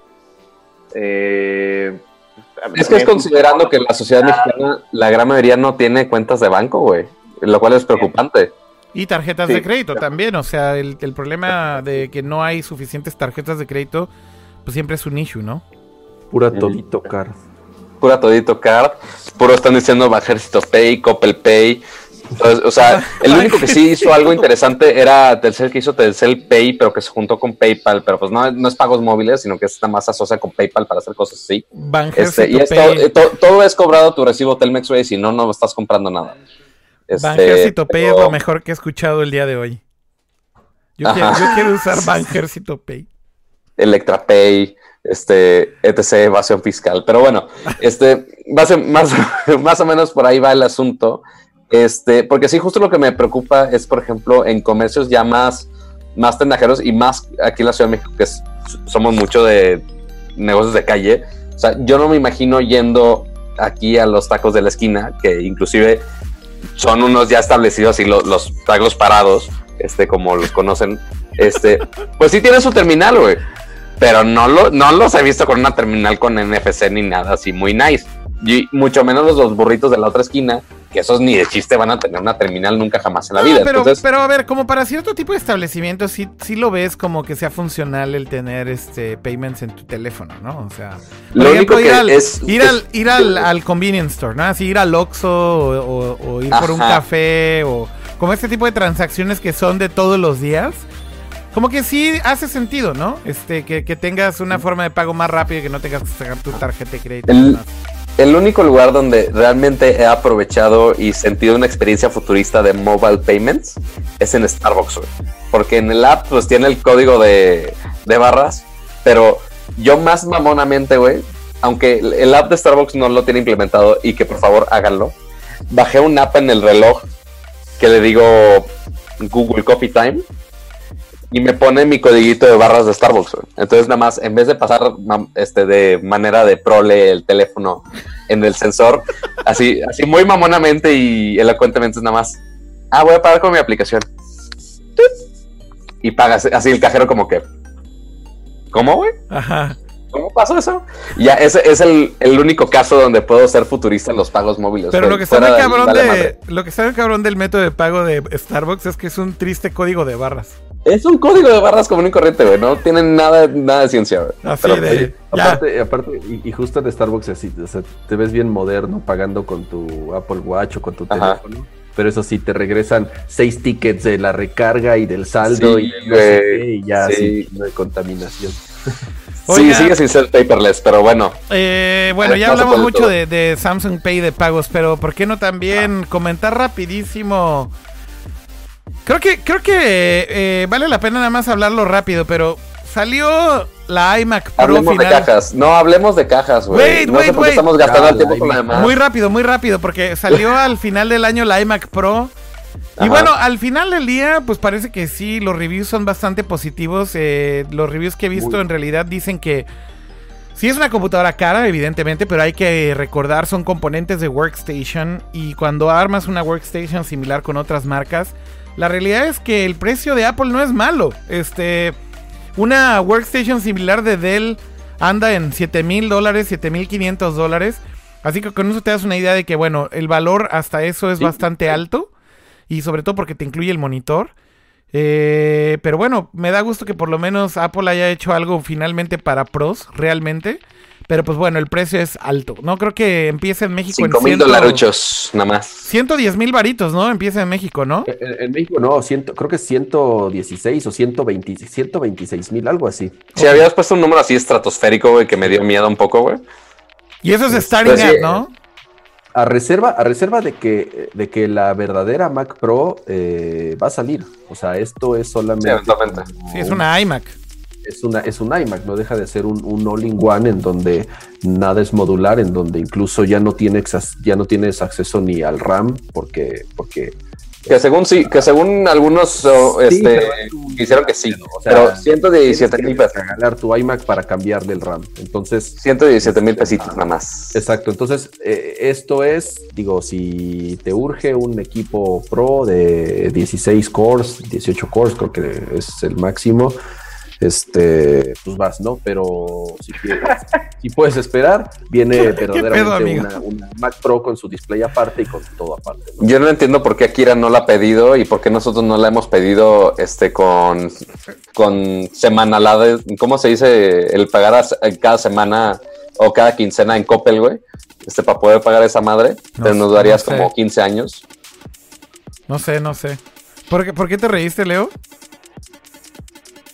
Pues porque me parece una burla, güey. O sea, me parece una, una, un, neta que se están riendo en la cara. de la Una gente, burla. güey. Comprar un equipo, comprar un equipo de 116 mil pesos que no puedes moverle nada es, es, es, it's a laugh to the face, güey. Sí, sí. Pero es lo que ha hecho Apple toda su vida. Toda, toda, toda. O sea, toda la historia ha sido de que ellos lo último que quieren es que tú le metas mano a tu computadora. Entonces, Poco a poco. O sea, ya, digo, yo me acuerdo, la- yo, tenía- yo, yo llegué a tener Power PCs Y era otra historia. O sea, lo que voy Claro.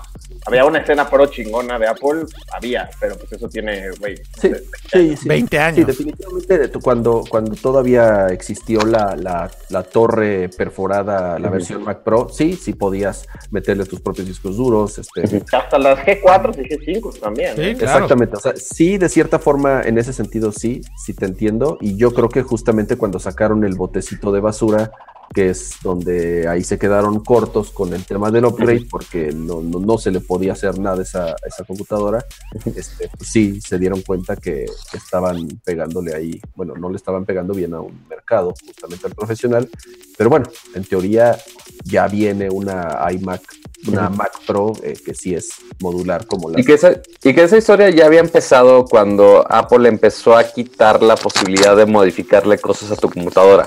Empezaron con justamente hablando de la eh, MacBook Air, que pues sí, le quitaron el, el- el disco, pero algunas partes ya estaban soldadas, entonces no le podías cambiar el RAM, Sí, no de le puedes hecho, cambiar el disco duro. Era la Y ni se primera. de las Pro, ¿no? Es o sea, cierto, ya sí, es cierto eso. del- que- si hablabas de las, perdón, de, si hablabas de la generación anterior de hace un año, por ejemplo, esta que tengo la eh, es una MacBook Pro Retina, sí le puedes cambiar todavía el disco duro, pero si no compraste la que tiene de 16 GB de RAM de un cajón, ya bailaste. te chingaste. O sea, no hay manera de upgradearla porque está soldada la chingadera, no hay manera. De hecho, O sea, la primera MacBook Air no recuerdo si venía soldada ya, pero... Sí, también el, el disco. El, no, no, el disco duro sí se lo podías cambiar. Ah, Eh, no, Sí, disco acordé. duro sí, pero el RAM sí venía soldado. Dos versiones, una con memoria sólida que costaba una fortuna en esa época, hace Sí, 10 años. porque tenía SSD disco como opción premium. Sí, sí. Y la versión normal con esa- disco duro todavía este normal, ¿no? Un HDD. Sí, sí, sí, un disco duro ahí de laptop. Pero de- creo que la RAM sí venía soldada, ¿verdad, Kama? Este, si comprabas la de whatever gigabytes ya te Sí, jodías. la, la, Cer- la Que sí. yo sepa, sí. Yo Sí, nunca, la la- nunca, nunca, nunca abrí la mía, entonces este eh, cre- creo que sí venía soldada. Yo cuando salieron la, justamente la Share, yo trabajaba en una tienda Apple allá por el Tech en Monterrey. Entonces ya nada más me tocaba abrir esas y era nada más limpiarlas. No les podía hacer absolutamente nada. Entonces ya nada más, lo único que podía hacer máximo era cambiar el disco duro y te fue bien. Pero y ya ahorita ya no le puedes hacer absolutamente nada a nada. O sea, algunos modelos si te fue bien, todavía el disco duro, pero RAM te sigues jodiendo y mucho menos con esta iMac Pro de 117 mil pesos para que no la puedas ni tocar. Igual lo que hay que decir también es que creo que en ciertas cosas que vi pruebas del iMac Pro cuando la comparas con PCs grandes, y me, me- me refiero a pruebas como más realistas, ¿no? Así, por ejemplo, render en Final Cut Sí. versus, o e- es más, en el mismo software, re- render de video 4K en Adobe Premiere contra una PC de 2 mil dólares. La realidad es que no es para eso una iMac Pro. Este, o sea, si, si realmente quieres sacarle provecho a una workstation, creo que es para otro tipo de usos que probablemente requiere heavy computing processing para cierto tipo de software de simulación o de tal vez desarrollo de cierto tipo de aplicaciones como Es para VR. minar, bi- es para minar bitcoins, güey. Ya, ya dilo, güey. No, no, no, no, no es para minar bitcoins, pero ¿eh? ni siquiera, exactamente. Es, es mucho mejor tener. oh, otra vez mi cámara valió madre. Sí, estás aplicando la, la tío Plecas. Estoy aplicando la tío. Plecas, mira, ahí está mi toma.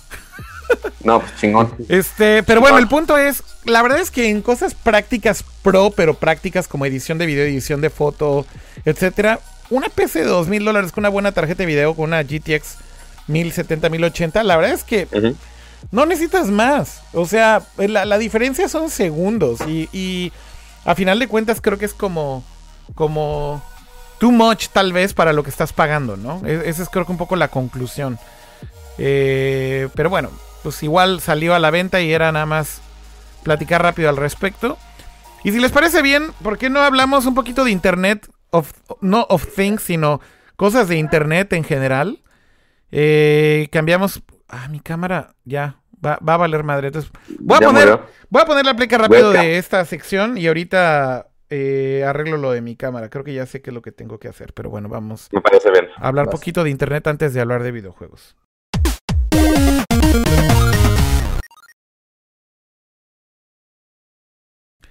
Bueno, igual voy a hacer rápido el intro, Pato, este, pero es este anuncio de lo de Facebook. No, mira, Y si los quieres ahorita los de Facebook, yo me aviento el de Dale. YouTube, que sí estoy más adentrado en eso. Mientras- hablemos del de YouTube. Akira arregla su, mientras Akira arregla su cámara, pues bueno, posiblemente este año se enteraron. que es el producto favorito de Leo. Eso sí, también yo sé, le encanta. Le encanta toda la privacidad además. Pero bueno, hablemos de YouTube. Porque pues hubo este escándalo de Logan Paul, que es uno de los top creadores ahorita de YouTube, que son los que tienen más vistas, porque se le ocurrió que era una muy buena idea subir un video sobre este bosque de los suicidios en Japón y que grabó literalmente un cadáver de alguien que se quitó la vida. Este se le hizo lo más apto para hacer en la plataforma y obviamente todo el mundo, ¿qué pedo? ¿Cómo está poniendo un cadáver ahí? Los anunciantes obviamente dijeron qué chingados.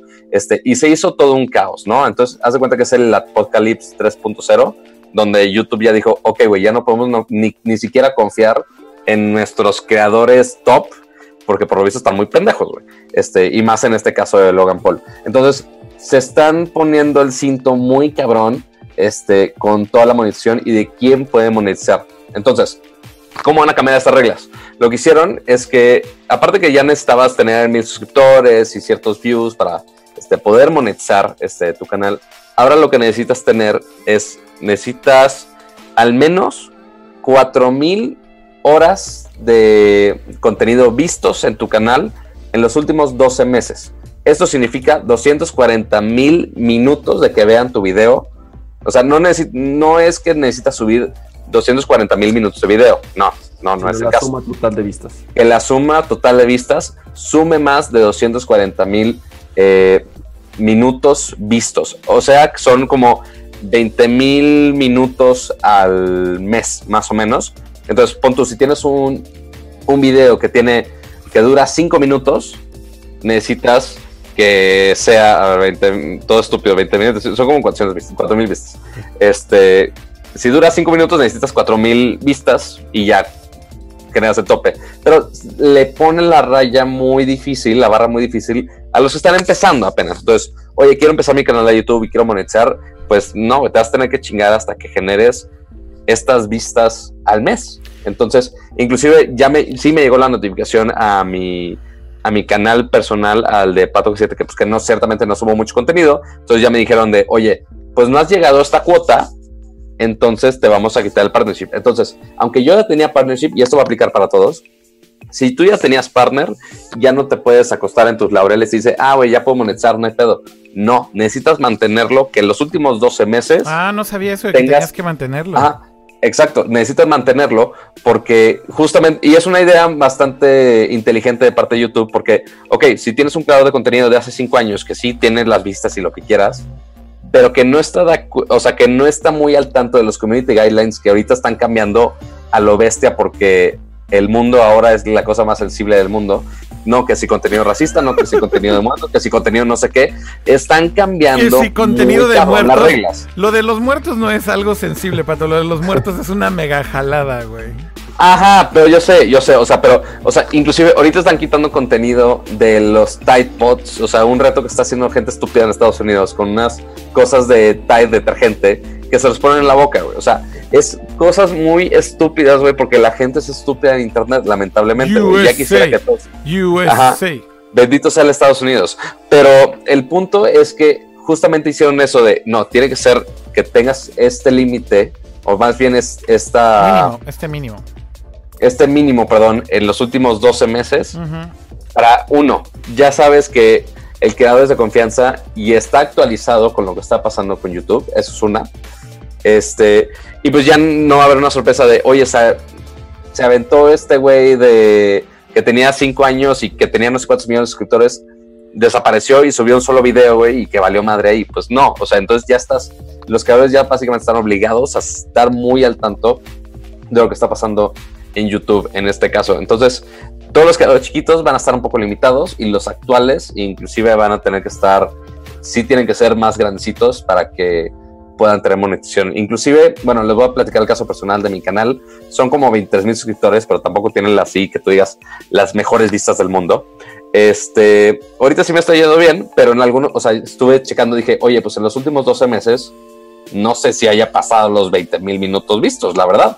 O sea, porque estuve checando algunos meses y sí, por ejemplo, diciembre, que sí, la gente se volvió loca en internet y tenía más de 200 mil minutos vistos, pero había meses donde tenía 64 mil minutos vistos. Y y dices, güey, o sea, sí me tengo que poner las pilas porque si en algún mes me, me desaparezco, no subo videos o los videos no están chidos, lo que quieras, y no llego a ese threshold, eventualmente YouTube te va a decir, oye, no, ni madres, ya no puedes monetizar, güey, hasta que llegues a ese límite. Entonces va a estar un poco más cabrón de que puedas llegar a ese a, a monetizar. Lo único que me podría llamar la atención de esto es que, ok, si están distribuyendo menos anuncios, porque ahora van a ser menos lugares donde YouTube se pueda anunciar, posiblemente paguen un poquito más a los que siguen aptos para anunciarse. Quiero pensar en el mundo utópico, lo dudo, pero pues todo puede pasar. Lo que sí se me hace una jalada, subí, subí justo el video ayer del, del sensor de huella digital en, el- en la pantalla, Ajá. que sí, muy bonito, fui a Las Vegas a grabarlo, súper bien producido, lo que quieras. Apenas acaba de llegar a las mil visitas, güey. Checo en, en mi dashboard de YouTube de, ah, oye, este contenido posiblemente no, no es monetizable para la mayoría de los anunciantes. Yo de, güey, o sea, me quitaron la, monetiza- la monetización, güey. Este, pero tú lo, o sea, yo lo puedo reclamar de, güey, pues es apto, o sea, no digo nada malo, es contenido mío, no es absolutamente nada ilegal, es la cosa más aceptable del mundo, güey. Este, pero si, si me quiero quejar de, oye, este, oye, mi video sí es monetizable porque me lo están quitando. Te dice, ah, oye, este proceso puede tardar hasta siete días. Ajá, pero en esos siete días ya perdiste todas las vistas, güey. Sí, o sea, todas las vistas que pudieron haber sido monetizables, ya valieron pito, güey. La verdad es que todo para... lo hacen, todo lo hacen robots, supongo. Esto es robot, de hecho, el, el, el tema de que evalúa el tipo de contenido para, para mm, calificarlo rápidamente y ver si es monetizable o no, es de hecho, pues se supone que es AI que está entrenando YouTube, pero la verdad es que ahorita funciona terrible, güey. O sea, ya te flaguean por cualquier estupidez y te demonetiza el video por cualquier estupidez. Yo ya casi, de, de cada video que posteo de Nerdcore es, a huevo le tengo que pedir que lo hagan revisión manual. Manuel. Este. Y eso, pues como dice Pato, justamente los primeros. O sea, si, si el canal dependiera de la monetización, por ejemplo, para nosotros sería, o para mí sería una monserga, ¿no? Estar ta- teniendo Claro. que estarle dando ahí, revísenlo, revísenlo.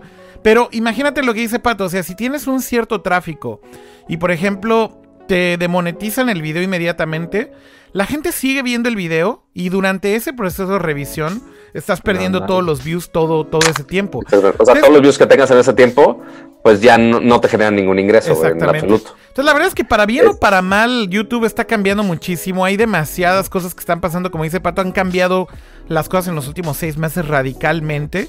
Y se está poniendo cada vez más difícil al final del día con. Pues con todos los acontecimientos que han ido sucediendo, ¿no? Primero lo de PewDiePie.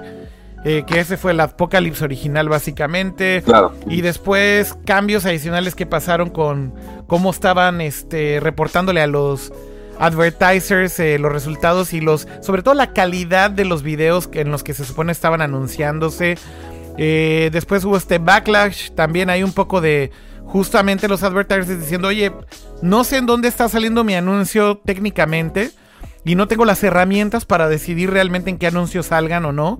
Entonces ahora también ya YouTube especifica mucho más claro para los advertisers en dónde sale la publicidad, ¿no? Este, bueno, al final del día todos estos cambios son creo que en reacción a todas las cosas que han ido pasando estos últimos meses, pero como bien decía Pato, creo que lo está haciendo más difícil sin lugar a dudas para nuevos creadores. Y inclusive ya no pueden ni confiar en, en los top creators. O sea, Google tiene un programa que se llama Google Preferred, que son como el top 5 de youtubers en el mundo de diferentes temas. Este, lo tienen para seccionado para México, para Estados Unidos, para diferentes regiones. Este, y que son así los tops, así lo ofrecen para las macroempresas de, ah, güey, anúnciate con los mejores. O sea, y que obviamente son los que les pagan más. Pero inclusive para esos, para esos anunciantes, ya tuvieron, digo, para esos creadores de contenido, ya asignaron a personas físicas, o sea, ya lo tiene que checar un humano para que lo hagan monetizable, porque la neta no les puede pasar otra vez lo de Logan Paul. Entonces dijeron, no, güey, para esos que son los que nosotros recomendamos que son los chidos para anunciar, sí neces- necesitamos que checar que realmente no hagan ninguna estupidez. Sí. Oigan, y bueno, antes de hablar de Nintendo Bachoco y sus anuncios, este, como bien decían por ahí en el chat, Nintendo Bachoco me encantó. Este, rápidamente hablar de esto con Leo, que estoy seguro de que va a tener algo que opinar al respecto, pero pues justamente Facebook ya anunció estos cambios, están tocando y creo que Aiko va a salir ahí en pantalla. Es un- es- esto es Que un- salude al menos. Es eh, vivo, si va a recibir vivo. un paquete mínimo que salude, güey. Se fue corriendo así. No, no, di- no dijo nada, solo fue. Pero bueno, hablar de lo de Facebook. eh, se anuncian cambios en el algoritmo por enésima vez. Nada nuevo bajo el sol. Pero esta vez, eh, básicamente, Mark Zuckerberg sale a poner un post en su Facebook page. Este. Y en este post, el tipo lo que confirma es que. Pues básicamente Facebook. A que, que vengas a saludar, Aiko. Que, que vengas a saludar, ándale, sal, sal así. Andas muy darks. Sí, sí, sí, ya te vi. ¿Qué te llegó? ¿Es en serio? Oh my gosh, es pizza en serio. Quiero contar algo bien padre. ¿Qué A ver, ¿qué- voy a ponerle pausa para que cuentes algo bien. Una padre. curiosidad. Sí, eh, cuando pides tu, tu pizza aquí en Domino's Japan, sí. eh, te viene como un GPS tracker para que traques este, a tu repartidor. Pero te pone así como, el nombre de tu repartidor es Makoto. Aquí hay unos datos que tienes que saber acerca de Makoto. Este es su grupo de música favorita, su equipo favorito de deportes y su pizza favorita de Domino's. Y, y no sé, se me hace como un dato muy Es curioso que y chistoso. es para que cuando ¿qué llegue tarde te dé lástima y no se la pidas Makoto? gratis y Pero, ya le entonces, pague. pero entonces, ¿y no le hiciste la plática ahorita a Makoto así de, No, oye, ¿por qué te gusta Ex Japan? No, ah. Era el ¿Le de- gustaba Smap? Oh my gosh. Así, no, no le puedes sacar la plática, creo que no. Ajá, y ya, fue así. Se me hace raro. Dato random, curioso, de, de Domino's Japan. Bueno. Bye. Adiós, Por cierto, Chuchín. la pizza aquí es muy cara. Todo así, Este todo fue, este es- fue el dato cultural de vivir en Japón, por si tenían dudas y, y el pendiente de cómo es pedir una pizza en Japón. Este, pero bueno, hablando de Zuckerberg, hizo este post. No sé si lo leíste, amigo Leo. No pusiste la pleca de Japón, güey. No, bueno. esto no es de Japón. Ah, no, pues esto, bueno, sí, sí era de Japón.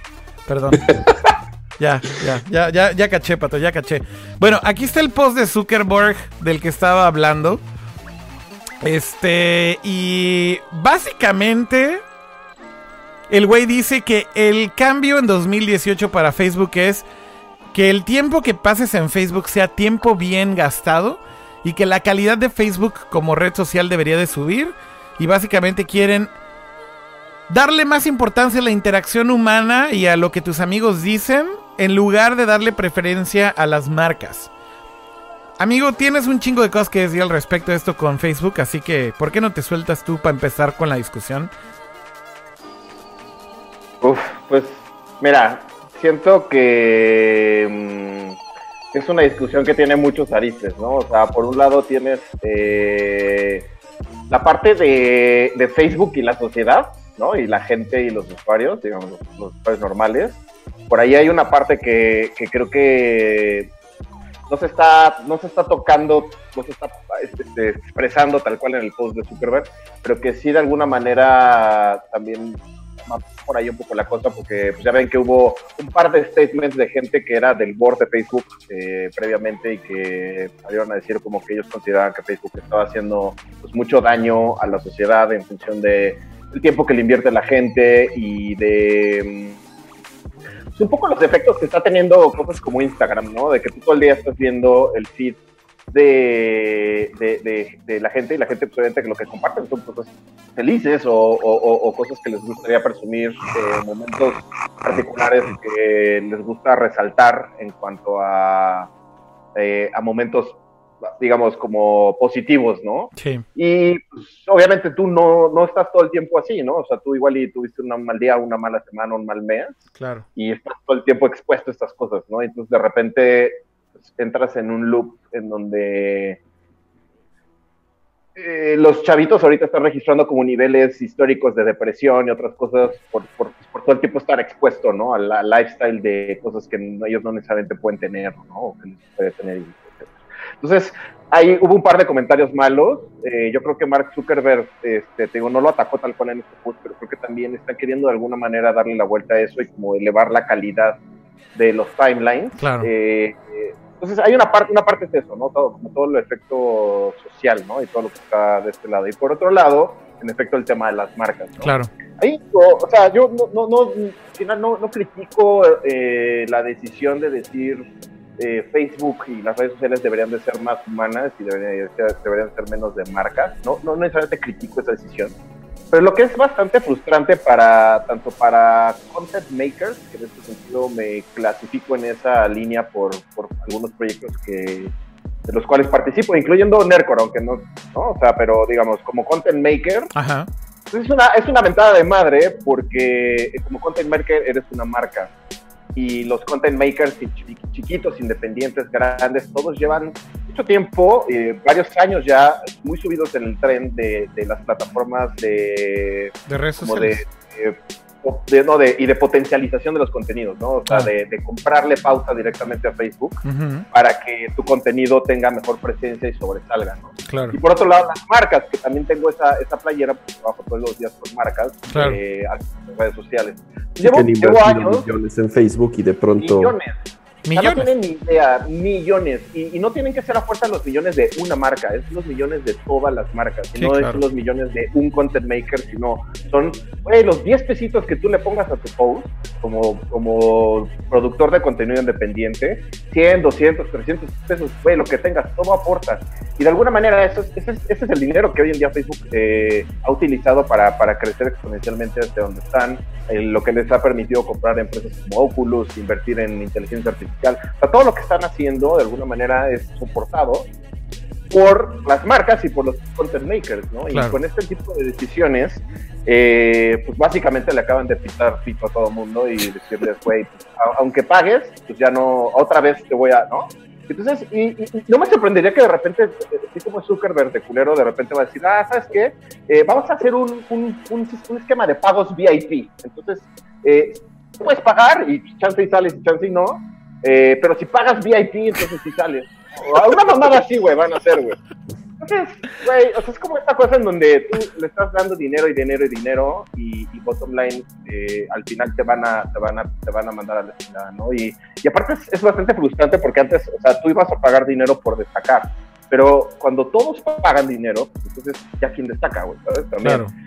Entonces es, es, es, un ecosistema, en mi opinión, eh, muy poco sano y que pues se, se, tiene que ajustar y va un poco también de la mano de lo que estaba platicando Pato de Logan Paul y todo este rollo. O sea, al final no significa que así vaya a ser todo de aquí al futuro, pero es un proceso de adaptación en donde la gente va aprendiendo, ¿no? O sea, al final Nercor, por ejemplo, en, en sus primeras temporadas, güey, la neta es que teníamos un chorro de, de, de, alcance y no siempre se le dio el respeto, siempre ese alcance. Yo alguna vez lo platiqué con Akira y le decía, güey, uh -huh más de una vez, sobre todo yo, o sea, decía mucha pendejada, güey, ¿sabes? O sea, mucha pendejada desinformada.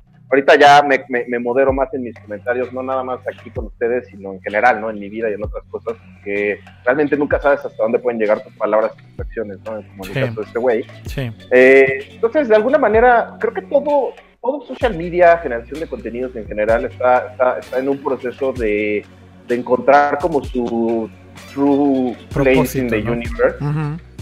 Y, y, no, no creo que esta decisión que tome ahorita Zuckerberg vaya a ser ya como la nueva manera, lo van a volver a cambiar, va a seguir evolucionando, va a seguir cambiando. A mí me encantaría ver un poquito de descentralización de Facebook, eso sí, sí me encantaría nada más, porque justo, o sea, son los que más están llevando del pastel de lana, me refiero, ¿no? Entre ellos y Google. Y Google por la parte de red de contenidos y demás. Sí. Google, Google es un poquito todavía más player con las marcas, pero, pero Facebook no. Y, y pues, güey, nosotros, los que pagamos, la neta somos los que hemos construido esa empresa de alguna manera, ¿no? O sea, obviamente el valor está en la gente, en los registros y, y, y, en, y, en, los usuarios comunes. Ahí está el valor. Pero los que los que, los que escalaron la compañía donde está, pues son, somos, somos. Sí, nosotros. totalmente. Haciendo, haci haciendo un comentario sobre las dos partes que decías, Leo, digo, la primera parte creo que tiene mucho sentido. Por ahí leía también ahorita a Javier en el chat y hacía un comentario. Decía, el problema de esto... Eh, Javier está en YouTube, por cierto, y recuerda que estamos leyendo el chat de todas las plataformas, de Twitch, de YouTube y de Periscope. Pero por si quiere participar en esto, ¿no? Pero bueno, Javier decía, lo que ha pasado es que el efecto Facebook en mi timeline es que mis amigos ya no generan el contenido de la misma manera ni le toman la misma seriedad que tenía hace 8 o 7 años. Básicamente creo que hablando de esto en particular, lo que ha sucedido y como bien también señalaba Leo, es que, bueno, el, el comportamiento de las personas, para empezar, ha cambiado radicalmente en redes sociales, ¿no? O sea, como, como, como ustedes se pueden imaginar todos, hemos ido aprendiendo con estas plataformas. O sea, al final del día, cuando empezábamos en Facebook o cuando empezábamos en Twitter o cuando empezábamos en otro tipo de redes sociales antes de eso, como un MySpace o si les tocó inclusive antes de eso un High Five o lo que sea, el comportamiento del usuario de cierta manera eh, ha ido evolucionando y, creo que justamente las compañías eh, hasta cierto punto creo que lo que han logrado saber hacer es explotar como estas vulnerabilidades del humano y me parece que los maestros del universo evidentemente son Facebook en ese sentido. Y, y, justamente cuando inventan esta cosa que es el like button, ¿no? Este, pues explotan como justamente esta necesidad de, del reconocimiento, por ejemplo, ¿no? De poner algo en tu feed para que tenga una cierta reacción, un cierto impacto. Y que básicamente hoy, pues prácticamente digo, las dos redes sociales principales en el mundo, que son de Facebook, por cierto, una es Facebook y otra es Instagram, la lógica es exactamente la misma. El social currency es qué tantos likes tiene tu contenido, qué tanto reconocimiento social recibes por lo que haces en esa red social. Em, y, y de cierta forma creo que lo que ha causado esto también es alienar a ciertas personas de estas redes sociales y tal vez de lo que, de lo que comentaba Jorge en este sentido es, la gente ya no lo usa igual, es obvio, ¿no? Porque justamente llega un punto en el que dices, bueno, mi vida no es tan perfecta como la de los demás. O, tal vez yo no tengo esta foto increíble de mi lunch que tengo que compartir, ¿no? Eh, o no cambio de ropa todos los días. O sea, son como cosas básicas y fundamentales del comportamiento humano. Que en el momento en el que todo esto te lo está restregando la red social todos los días, tú solo creo que como usuario, y eso lo ves con mucha gente y con muchos amigos, se empiezan a automoderar y a decir, yo no tengo que compartir nada espectacular ni brillante, ni mi vida es glamurosa ni, ni como una cosa increíble todos los días. Entonces, no tengo nada que contribuir aquí. Y creo que al final del día, lo que ha pasado justamente, como bien decía Leo, es la, lectura entre líneas de lo que está haciendo Facebook, eh, y, hay, hay, muchos artículos que hablan al respecto de estos cambios, es que justamente ya los posts personales se habían diluido a un nivel alarmante, y a un nivel tan alarmante que justamente como la gente está compartiendo ya muy poco contenido en la red social, quieren volver a hacer este shift. Y sí están hablando un poco de las marcas, están metiendo los dos temas, digamos, en la discusión. Pero tal vez viene muy de fondo el hecho de que la gente simplemente ya no estaba escribiendo contenido original en Facebook. Y si se dan cuenta, el timeline de Facebook hoy en día es share o reshare de alguien más. El share del video de los gatitos, el reshare de los piolines de tu mamá, el reshare de la foto cagada, el reshare del meme que todo el mundo ya vio en Reddit, el reshare de pinche este whatever got, got, talent, este whatever got talent, ¿no? Este de cualquier país, el de Kylo Ren, eh, o sea, es puro reshare de contenido que alguien más hizo y simplemente es como comentarlo con tu círculo de amigos, pero básicamente el post personal se terminó. Eh, digo, al final del día, ¿no?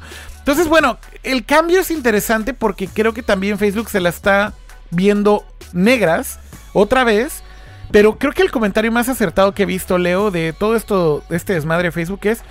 Eh, creo que por ahí escribió este. Dijo, no me acuerdo. No me acuerdo quién fue y lo voy a comentar después. Pero decía este artículo que básicamente Facebook está siempre surfeando y adaptando la ola a lo que está pasando. Y básicamente es, ah, no tenemos suficiente contenido personal, vamos a darle prioridad a eso. Eh, las marcas este, quieren crecer en Facebook, vamos a darle prioridad a eso. Y entonces el siguiente trend va a ser que a lo mejor los grupos es lo más importante, vamos a darle prioridad a eso. Entonces como que lo único que están haciendo es ajustando todo a lo que la ola dice, ¿no? Van surfeando ahí y un día son más amigos de los publishers, un día son más amigos de los medios. Ahora con lo de los fake news no quieren saber nada de noticias, así que no le van a dar prioridad a nada de noticias porque estaban estos güeyes en medio de la polémica de qué tanto influyó el contenido en Facebook para las elecciones de Estados Unidos. Entonces, ahora no quieren saber nada de noticias en el feed. Es puro pinche bullshit. O sea, al final del día es ajustarse a lo que les conviene. Es, es el mismo error que cometió Logan Paul. O sea, es no medir el poder de tus palabras y del alcance. Pues Facebook tampoco midió el poder de su plataforma justamente en cosas como las elecciones. Claro. ¿no? Claro. Eh, yo, evidentemente, yo no veo a Mark Zuckerberg así como un güey malo de cómic diciendo así como de, "Ja, ja, ja, voy a crear esta plataforma para que. No, güey. Para Pero, que los pero rusos nos siempre- dominen. para que los rusos nos dominen, pero siempre va a haber alguien se va a querer pasar de lanza, güey. Es como Claro. Bitcoin y todas estas, estas plataformas emergentes y tecnologías nuevas. Siempre, hay- siempre hay un pasado de lanza, güey. Y, y el ajuste es el que duele. Pero te digo, a mí lo que, lo único que creo que no están manejando bien es que le están dando la espalda a la gente que les ha dado los recursos económicos Sí. para llegar a la posición en la que están, nada más. Entonces, es lo único que sí creo que están haciendo muy mal.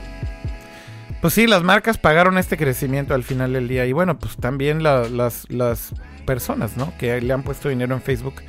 Sí, es increíble la cantidad de dinero que han gastado las marcas en tener likes y luego reach. Oye, Este, pero ¿sabes qué están haciendo ahorita? Los están moviendo a Instagram.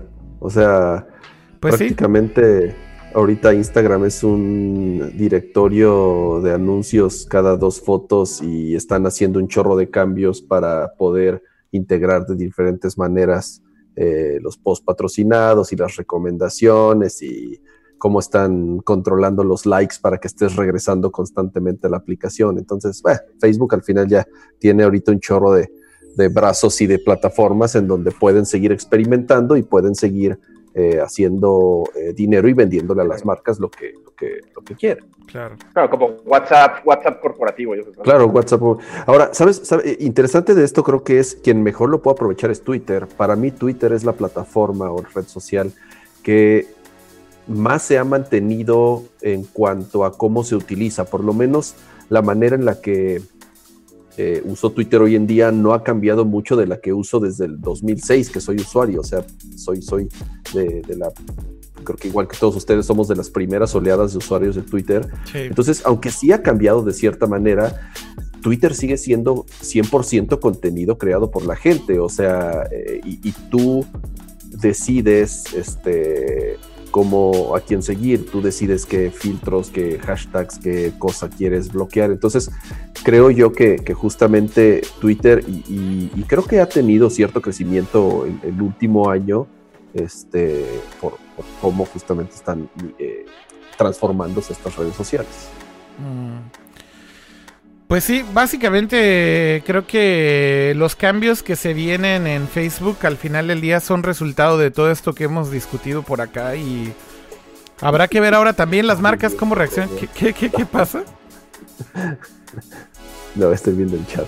¿Qué- qué? Ah, dice Leo, el movimiento robot.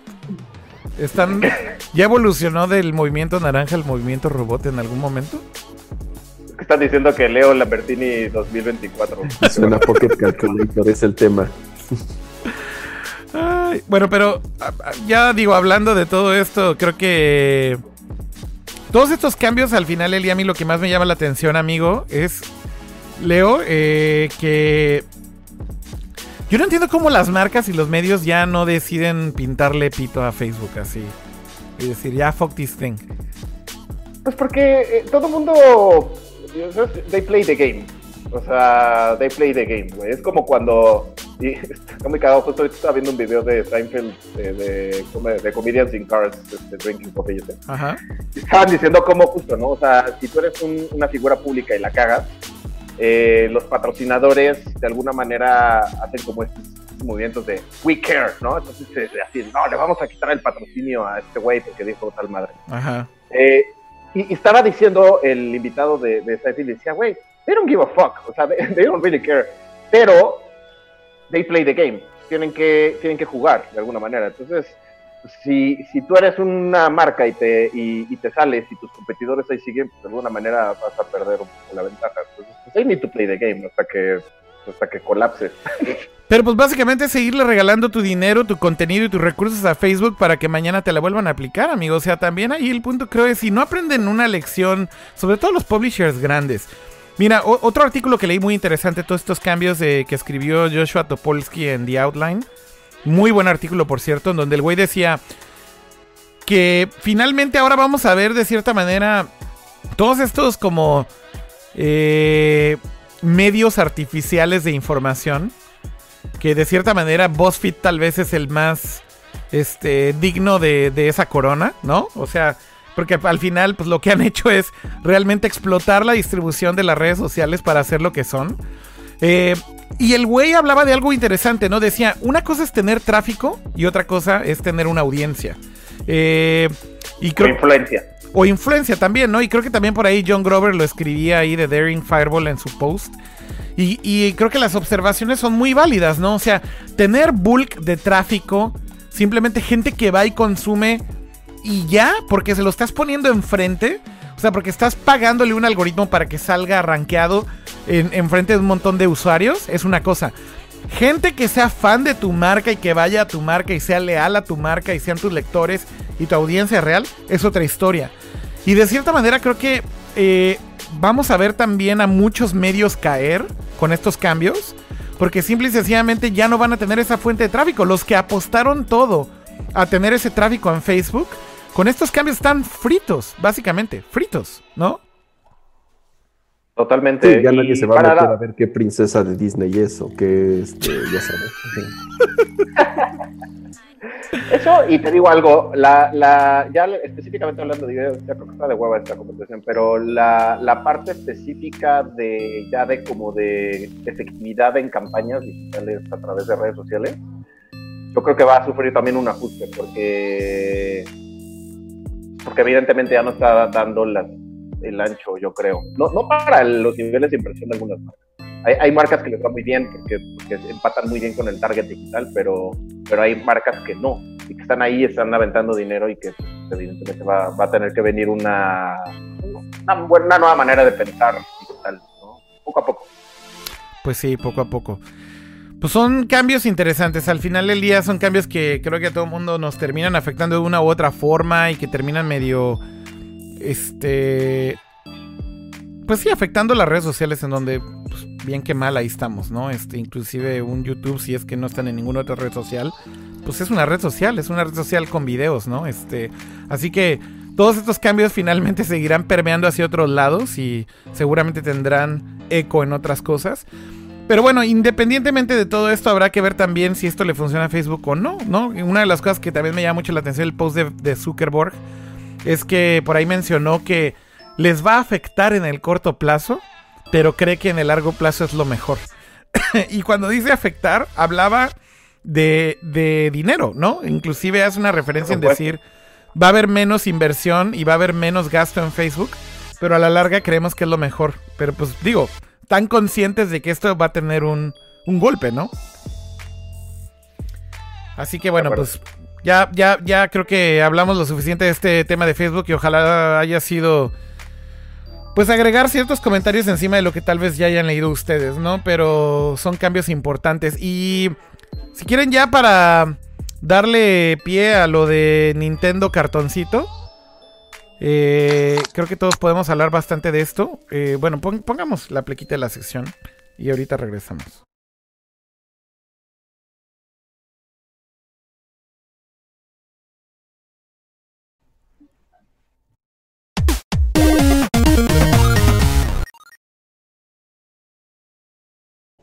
No, pues no, no, Pato, no, no va a pasar eso ya. Maldita sea. Oigan, eh, pues hablemos de, de este anuncio que creo que tomó por sorpresa a muchos y creo que a muchos otros, incluyéndome, eh, básicamente también fue como un... Fue como un... Bajita la mano, un... Cierra la boquita. Cierra la boquita, Kirita, porque yo como que ya medio había minimizado el anuncio, este, había leído por ahí un poco de los de los rumores y el teaser que había hecho este eh, Ubisoft acerca de un juego y como que dije, ay, seguramente va a ser una jalada ahí para habilitar otra vez el ER Blaster del, del Joy-Con que nada más lo han usado en un juego, ¿no? Para Just Dance. Ajá, o algo así. Alguna tontería así me esperaba, tal cual, cama. Y boom, que sale esta cosa que se llama Nintendo Labo, que bueno, seguramente ya vieron todos, pero pues igual vale la pena ver el video una vez más. Este. Y bueno, primero que nada, eh, reacciones. ¿Qué, ¿Qué opinaste de esto, Jaime? Vamos a empezar por ti, este, cuando viste Nintendo Labo, mientras pongo ahí el, el video en el fondo. ¿Por qué no empezamos con, con tu primera opinión o tu primera reacción de esto?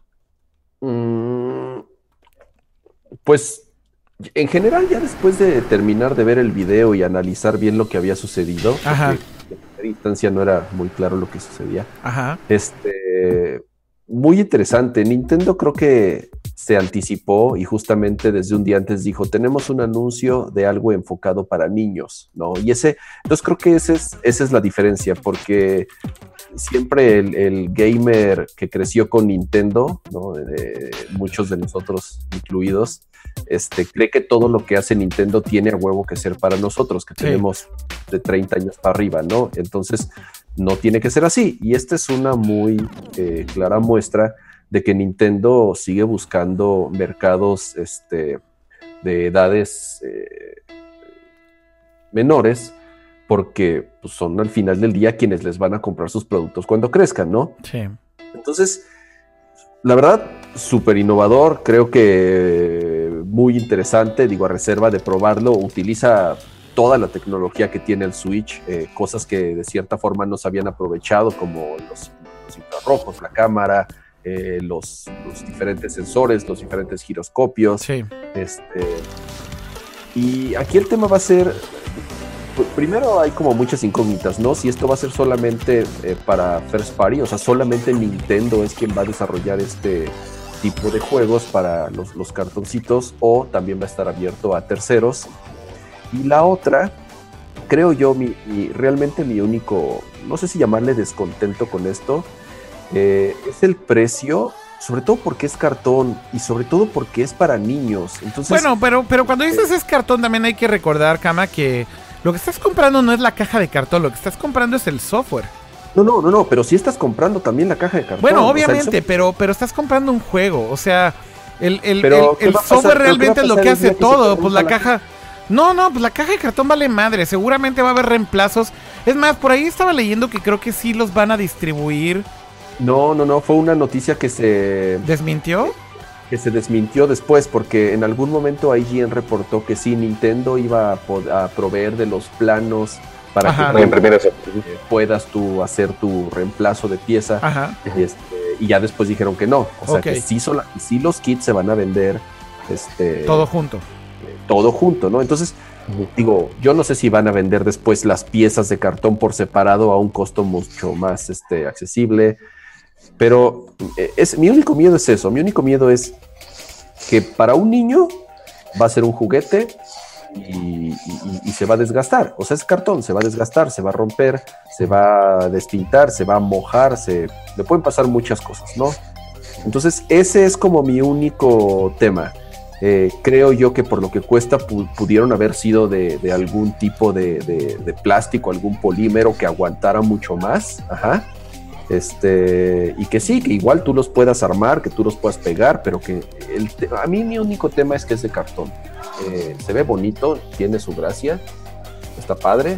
eh, me encantaría comprarlo y jugar con, con mi hijo en algún momento, pero yo sé que en cualquier momento mi hijo lo que va a hacer es, si se aburre, lo va a aventar o lo va a pisar o como sea, ¿no? Porque es un niño pequeño y pues el cartón no aguanta mucho, ¿no? Pues mira, lo Está del padre por lo de- ciencia pero- ecológica, pero no va a aguantar mucho. Pero creo que lo del cartón, eh, lo que lo que se desmintió es que también habían dicho que iba a haber reemplazos gratis y cosas así. O sea, yo, yo creo que lo que va a pasar es... Reemplazos No, gratis. no, obvio no, obvio no. Obvio no. esas palabras No Oh. pueden ir en la O sea, pero el problema fue ahí de, oye, bro, yo creo que lo principal es el precio por lo que realmente estás pagando, porque sí, es un, es un precio de un juego normal, de un juego de Switch triple A, o sea, es 60 dólares, lo cual traducido en pesos, me- traducido en venta aquí en una tienda de México, va a ser como 1.600 pesos aprox, aprox. Este, ahora, tú dices, pues obviamente el cartón solo no cuesta los 60 dólares. Pero tú dices, oye, viene el juego. Ok, pero el juego va a ser un título AAA. El juego va a ser puros juegos con gimmicks ahí súper raros. Va a ser un juego que me va a durar 10 minutos el chistecito y se acabó. Es un tipo un demo. Esa, hacer esa es la, juegos- esa es la gran duda aquí. Yo o sea, creo- porque Ok, o porque sea, mucha, gente me tiró mierda así en una manera estratosférica por el tweet que puse. güey, estás pagando 60 dólares por puro cartón. Que aparte estoy de acuerdo porque es, es, es Bueno, es cartón. que, es que no pero pa- pero no es la idea pagando 60 similar con, por- similar por con cartón. Cardboard.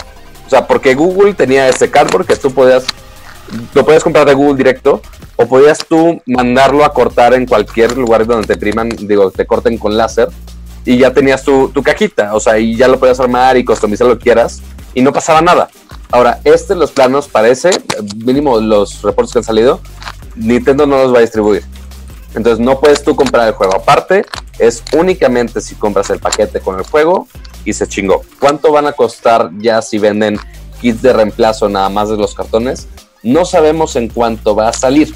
Sí, o sea, el, el tema de qué, qué tan frágil es el material, si es cartón o no es cartón, ese la neta da igual. O sea, está padre que sea el gimmick de, oye, yo puedo crear cosas con cartón, con mis propias manitas lo armo y con eso puedo jugar. Y de hecho están abriendo ya talleres para papás, o sea, no, no para inventores, no, no, no, para papás, para que puedan crear sus propias cosas con cartón, que puedan explorar lo que pueden hacer con los sensores del Switch, este, el sensor infrarrojo del Joy-Con derecho, que nadie, absolutamente nadie usa, lo cual se me hace un uso muy creativo. Este, o estás, o, o estás pagando solamente esto porque es el Research and Development y es algo raro. Entonces, no sabemos, hasta que lo vamos a jugar, no vamos a saber si realmente vale la pena los 60 dólares por este juego o no, básicamente. Sí, hasta no probar el software estoy totalmente de acuerdo. No, no podemos decir. Creo que si oye un tu micrófono, Patos está. Sí, es que casualmente hay una fiesta en mi casa y pues no, No, digo no, no, no, yo no. de, oye, pues estoy aquí encerrado, pero no, sí, no, no, tu micrófono se escucha como cuando talla tu ropa, creo. Entonces oye ahí como un ruido. Ah, Eso, ¿así? Con el cierre, exactamente. lo siento, lo siento. No. Dígame, chavos, díganme. No, no, no, nada bueno. más era eso. Pero, pero bueno, hablando del software, tienes toda la razón de que no sabemos todavía qué tan profundo va a ser, digamos, este software que estás pagando. Como bien dices, si solamente es un gimmick de dos jueguitos, pues digo, no hay gran cosa, ¿no? Este. Creo que ese es un buen punto y es una buena apreciación. Sin embargo, si no estás pagando por el cartón, estás pagando por el software. O sea, al final el día es lo que es lo que tiene el valor de, de lo que te está vendiendo Nintendo. Lo que, lo que Nintendo aclaró ayer, y miren, lo voy a poner aquí en pantalla, este, básicamente es que sí, no van a dar cajas gratis. eh, y como bien decía Jaime, pues eso sí puede ser un problema. Eh, se van a desgastar, se van a romper. Si son niños, pues eh, digo, al final las vas a tener que reemplazar. Y lo que Nintendo dijo es, bueno, no vamos a dar este eh, reemplazos gratis. Pero lo que dice la nota es, dicen, note that the kits will not be mandatory. Although the cartridge is needed, since Nintendo plans to offer cardboard design pattern for free for aspiring builders. O sea, lo que sí confirmaron es, ¿no quieres pagar las cajas de cartón? Bueno, te vamos a dar los patterns para que tú hagas tus propias cajas. Eh, entonces, los que quieran hacerlo por sí mismos, si no quieren pagar por esa, eh, esos reemplazos, lo pueden hacer sin ningún problema. Obviamente va a ser un poco más difícil, me imagino, que simplemente pagar el reemplazo que van a vender Nintendo oficial. Este, pero al final del día lo que confirmaron es que sí van a dar los planos eh, gratis y si los quieres armar tú, eres bienvenido a hacerlo, ¿no?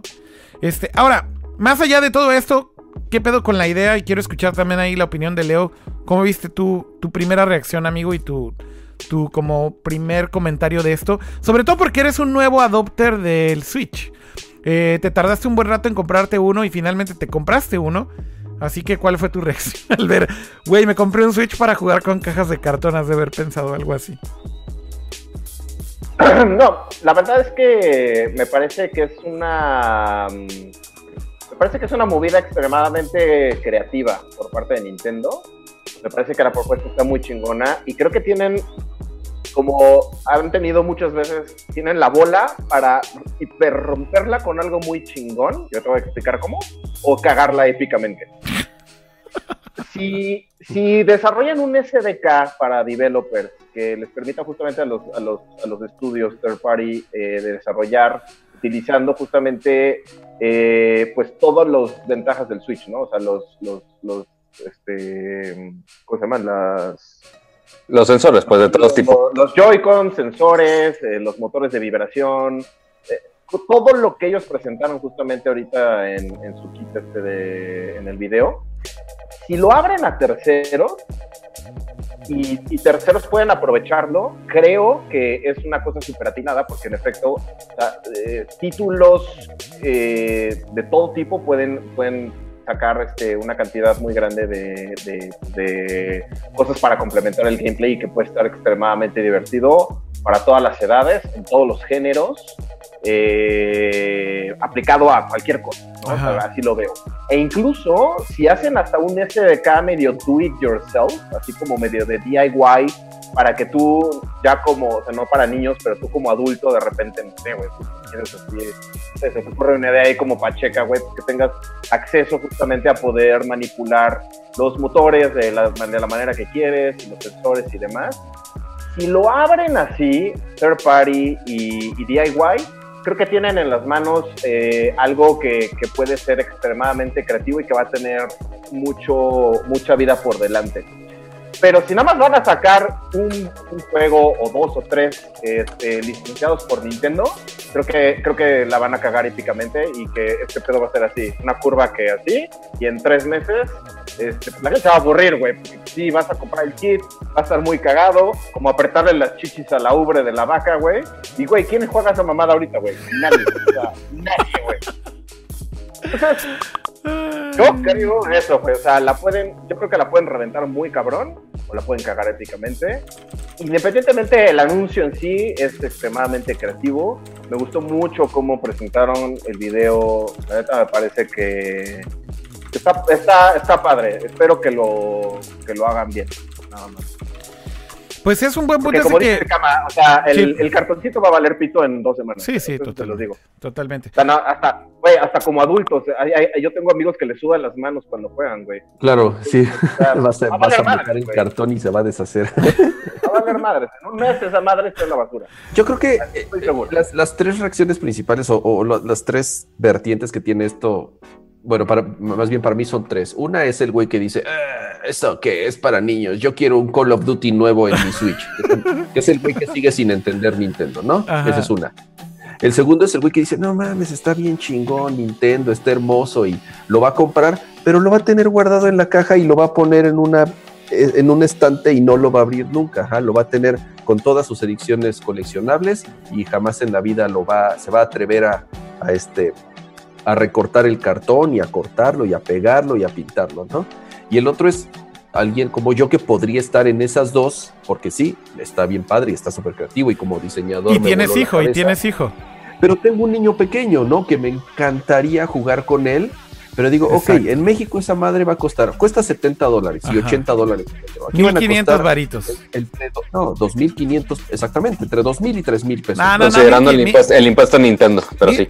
Claro. Bueno, el impuesto O sea, a Nintendo, ju- 1500 más un poco más, o sea que unos 1800 pesitos. No, no, o sea, los juegos, de, aquí los juegos de, 60, de 59 dólares valen mil, 1599. 1600 por ahí, ajá. 99. O sea, ese es el precio oficial de Nintendo Gamela en México. Esto es más caro. Yo creo que va a llegar a 2 mil a 3 mil pesos, porque hay kits que cuestan más caros todavía, ¿no? Entonces, ya me imagino que lo compro, lo veo y digo, puta, es que esto es para niños, esto es, esto es el sueño de, de cualquier niño, ¿no? El poder crear tus juguetes y el poder interactuar con un videojuego. Pero yo sé que como dice, como dice Leo, o sea, eh, eh, al- al- al- a los tres días, ajá, en cualquier accidente o en cualquier descuido, son niños, ¿no? Este, o como dices, ¿no? Te sudan las manos al jugar. El cartón, es cartón, ese es mi tema, que es cartón, ese es mi único tema, que es desechable, no deja de ser desechable, el cartón Pues es sí. desechable. Pues sí, por ahí está este Artemio Urbina en el chat y le mando un gran saludo eh, y está por ahí comentando un poco acerca de todo esto. Y decía Artemio, bueno, que para empezar es un juguete, no un juego.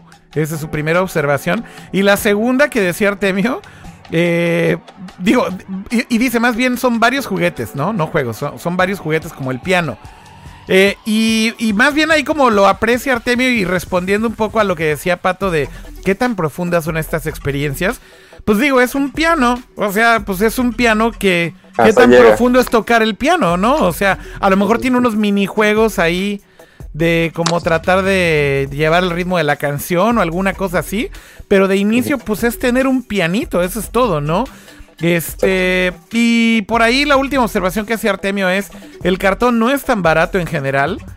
O sea, básicamente dice, compren cajas de cartón y verán que valen 50 o 100 pesos cada una. O sea, también, con todo y que es cartón, pues no es como que sea basura. Pues si la compras armada, güey, si, si la compras en una sola pieza, no, no es tanto, pero. Bueno, pero, Es- pero anyway, pero sí es caro, anyway, no es barato, bueno. no es barato. Creo que es- eh, la observación es que no es barato, el cartón no es barato, es, es cierto, güey. Mira, no, no, no Pero son- más, más barato que 70 dólares, te lo puedo jurar que sí, güey. No, no, no, Sin sí, pedo sí. alguno. se sigue oyendo tu cierre con el micrófono, Pato, perdón. Sí, yo sé, ahorita, ahorita lo escuché. Sí, perdón, perdón, perdón. Este, oigan, eh, la otra es que también ahí agradecerle a Javier Murillo. Creo que en mi vida había visto que alguien nos hiciera un tip en YouTube y, y Javier ¿Sí? hizo, y- ajá, y Javier ahorita hizo un tip en YouTube. eh, y le agradecemos mucho que haya hecho el tip y puso un comentario ahí destacado que dice: Puede ser la primera respuesta a VR de generación actual por parte de Nintendo. Y dice: He crecido con Nintendo, tengo 30 años, ya hice la pre-order y estoy emocionado por jugarlo. Ese es el comentario que hizo Javier con su tip, así que muchas gracias por hacerlo.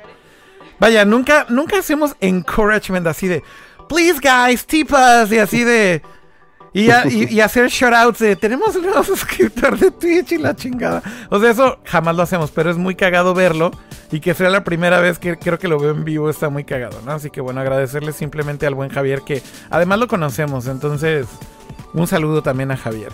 Este, ¿Sabes qué me recordó esto de los accesorios de cartón, güey? sí.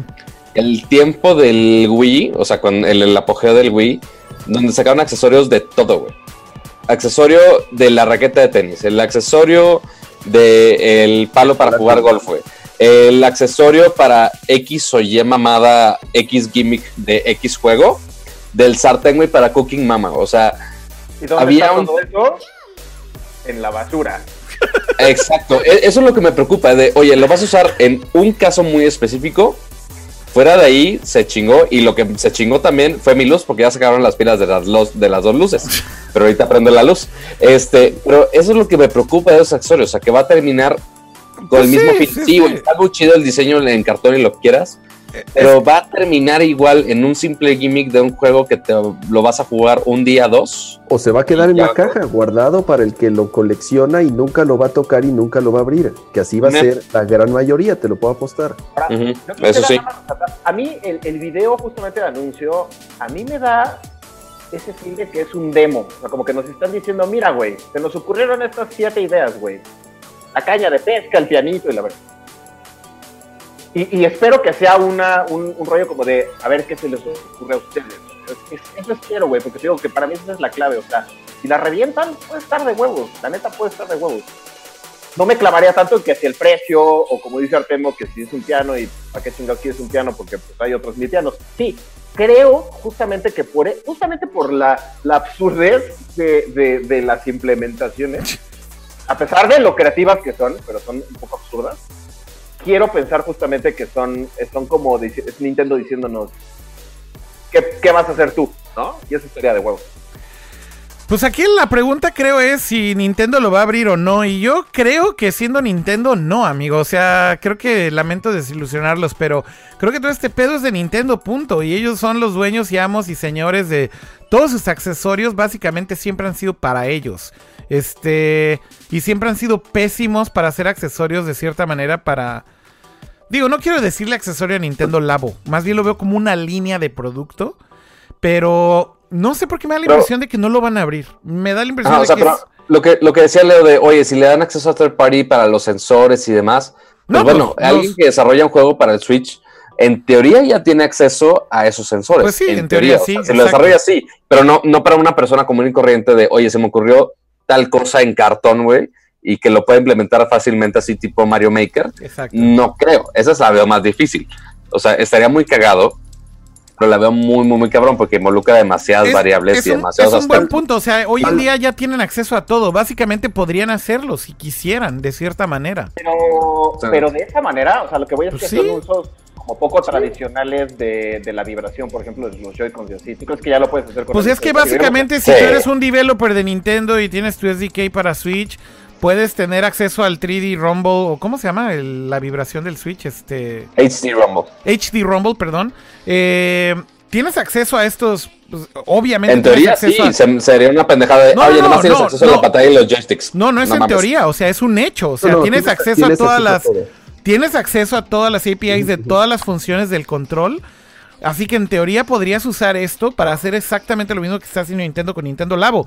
Lo otro es Pero- simplemente utilizar, o sea, lo que hicieron fue research y patrón, encontrar patrones, por ejemplo, con el HD Rumble, con los giroscopios, con los sensores de movimiento, de cómo recrear de alguna manera estas cosas, ¿no? Este, a ver si tal en el modelo del estar levantando la mano en cual en el de modelo en el modelo del pianito, ¿no? Por ejemplo, este tienes una cierta vibración de una tecla o tal vez la forma en cómo está hecho el cartón hace que vibre de cierta manera, tal vez es lo que detecta para de- eh, entender que es una nota. Este Sí, porque el del piano lo que hace es nada más con el, lo que haces es el- pones el Joy-Con derecho de uno de los lados, que es el que tiene la puede cámara ser la distancia, exactamente. Entonces, si es la Sí, o sea, que cada tecla tiene una distancia y están acomodados los, los cartones de diferentes maneras para que no se interrumpan cada uno, Exacto. mínimo lo que piensa que funciona. No, sí, y sí. ya con esto ya detecta qué nota es, porque Claro. sí puedes tocar to- notas simul- notas simultáneas. Entonces tiene que estar acomodado de cierta manera el cartón para que no interrumpa. Pero a lo que voy es, pero a lo que voy es, puedes usar el HD Rumble como un sensor, como un detector por vibración, puedes usar los giroscopios como un detector o puedes usar, por ejemplo, la cámara infrarroja para detectar distancia, ¿no? Entonces, con Claro. esto básicamente es que hagas lo que quieras como developer. Digo, Leo, perdón, tenías algo que decir. No, justamente, o sea, me, me queda claro que los, los developers hoy ya tienen acceso a eso. eh, me refería más bien como a un SDK eh, en función de, de este tipo de aplicaciones. O sea, como que ya te vendan, eh, dentro del SDK ya vengan como preprogramadas funciones para que los controles se comporten de cierta manera. Para que los developers no tengan que trabajarlo de cero. Es un poco más a lo que me refería. O sea, que Mm, que la, la- la metodología de implementación de los demos del Labo que presentaron sea, sea algo que tú puedas como developer integrar a tu software como más fácilmente, sin que tú tengas que estudiar la matemática de la vibración para que se comporte como tú quieres. Pero Mm, Pues quizá, quizás sí lo tiene, o sea, quizás sí lo tiene. Tendrían- tendríamos que nosotros ya investigar con algún developer de, oye, Nintendo ¿qué te facilita de todo esto para que no tengas que calcular la distancia, la velocidad de la luz con el- la cámara infrarroja para medir una distancia. Pues no, tampoco, ¿no? ¿Sabes Este, qué? Se, se me ocurre que a lo, a lo mejor podría llegar en un principio ser una media en donde tú compraste el kit que viene el de la caña de pescar, ¿no? Y en el disco, bueno, perdón, en el casetcillo que venía en ese kit, viene un jueguito de pesca. Y a lo mejor hay un third party que dice, ah, yo quiero hacer también un juego de pesca compatible con esa caña de pescar. O sea, que Ujú. use el cartoncito que te vendió Nintendo en un kit, pero que un third party sí pueda hacer juegos de pesca alternos al que te venía, o el de la Es como, es como hacer juegos de Wii que eran compatibles con el Wii Zapper, güey, que era la mamada más grande del mundo, pero pues eran compatibles con el Wii Zapper, güey. O sea, es básicamente lo mismo. Miren. Y alguien- si, armabas, y si armas el kit de la moto, a lo mejor este, en, un, en algún momento... En el Excite Bike, güey, de versión Switch, güey. del 2018 va a ser compatible con la motito de cartón. No sé, se me ocurre que pueda ser esa media. Que ahí nada más quisiera como poner en la mesa que hace eh, como un año más o menos, eh, HTC con el Vive se presentó, no sé si se acuerdan, este que es como un gadget, como una, es como una araña, güey, que le pega Sí. a lo que tú quieras y, Sí. y- y eso lo puedes traquear, ¿no? En los movimientos. Ujú. Y, y como que digo, yo sé que VR está lejos de ser mainstream, pero tampoco he visto así como que digas así, güey, cosas súper creativas de Mm. alguien que haya implementado eso de alguna manera interesante. Ujú. No sé, Pues- pues, de hecho fue- Nintendo lo hace mainstream, ¿no? Justo. Ajá. Fue, fue el que de hecho Akira usó en Mario Kart, ¿no? Si no me equivoco. Sí, de hecho son estos que te puedes poner, por ejemplo, en las muñecas o, o en donde quieras y te traquean, por ejemplo, extremidades justamente, ¿no? Este, son los que usan en, en estos arcades de VR en, en Tokio y en Japón. Sí los usan para como tracking de, de- de las manos, por ejemplo. Por si tienes las manos, por ejemplo, utilizándolas en otra cosa, ¿no? En este caso es en el volante, pero cuando agarras el ítem tienes que levantar la mano para... para Qué bueno que no estás usando así. las manos en otra cosa. Mi, mi- mi mente fue muy lejos. Mira, incluso ya te están mencionando, la verdad, digo, como para mí el Wii pasó Desapercibido. desapercibido, este, ¿se acuerdan que existía la tablita de yoga del Wii? Claro. Ah, sí, sí, sí. U- u- después salieron otros juegos que la utilizaban Bueno, para otras cosas. otros juegos son pinches dos juegos, yo creo, de cama. O sea, también Claro. es decir que es- otros juegos son un ecosistema, güey. Y la neta Exacto. es que como- Es como el tapete de Nintendo que nada más salió un juego más. Sí, por eso digo, Nintendo siempre con sus accesorios siempre ha sido el gimmick de sus juegos. O sea, es como Doc Hunt y el Zapper, ¿no? A ver, ¿cuántos Sí, juegos recuerdan juego que era compatible con el Zapper? Díganme otro juego que fuera compatible con el Zapper. El de vaqueros, el de vaqueros. El de vaqueros, De exactamente. O sea, pues todo el mundo se acuerda de esos dos y ya, porque pues, son los únicos dos que había. O sea, creo que es un Que le poco lo mismo. una lata y que tenías que mantener flotando. Oye, este. Eso yo no me acuerdo, güey. Eso yo no estaba vivo para entonces, quizá. Oigan, pero, Porque pero, pero la otra, la otra que creo que es interesante y que poca gente ha hablado es. Efectivamente, ahorita Nintendo Labo es algo experimental y. Se siente como una especie de approach, por ahí leía comentarios en el chat, ¿no? Que es una especie de Arduino para niño- niños o como este movimiento, unirse a este movimiento maker de cierta manera con un approach muy de niños. Está bien todo Como esto. los que tú puedes programar con y Ajá, exactamente. Entonces, el tema aquí es que para mí hay un big picture que creo que no se ha comentado mucho. Y es, sí, ahorita es labo y es cartón. Pero lo que está increíble es ver que el potencial de utilizar los Joy-Cons en otros formatos de controles sí está ahí. Y si te claro. vendieron un pedazo de plástico para accesorios, eh, la pregunta es, ¿creen que valdría la pena que lo hiciera Nintendo? O sea, plástico ya me estoy yendo más a como el accesorio tipo la guitarrita Claro. de Guitar Hero o pendejadas así, ¿no? Este, el Zapper, etcétera. Pero O el- sí, de hecho ajá. es algo muy importante que sí mencio- o sea, que sí mencionaron muy sutilmente en el video, güey, porque dice, este, ve cómo funcionan las cosas, porque quitas la tapa al robotcito y se ve cómo se mueven ciertos switches del robot al momento de moverte. O sea, el chiste es de eso que tú sepas o que el niño en este caso sepa cómo funciona el mecanismo para que haga estas acciones y que se active con los Joy-Cons.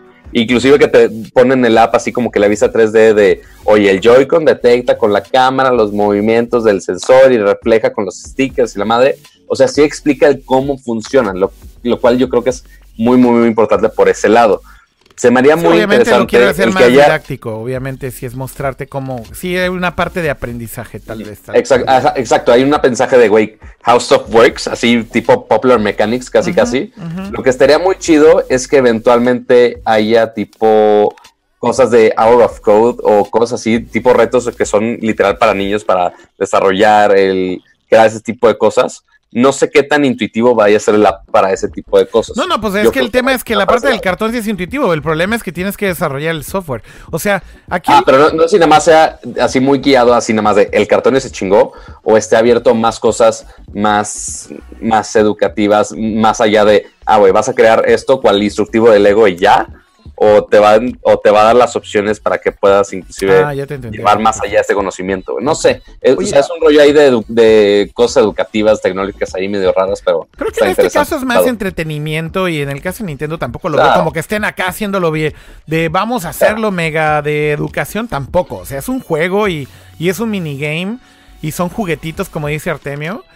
Y ya, o sea, no, no, no te está enseñando a codear ni mucho menos, ¿no? Este... Y, y hay que dejarlo en lo que es, es entretenimiento, ¿no? Claro. ¿Es que, Ahora, Leo, venga, decías? eh, Yendo un poquito más atrás de esto, es, es y, y justamente yo creo que es una, es, es- es lo que les comentaba, ¿no? Nintendo lo que quiere es, es vender más Switches.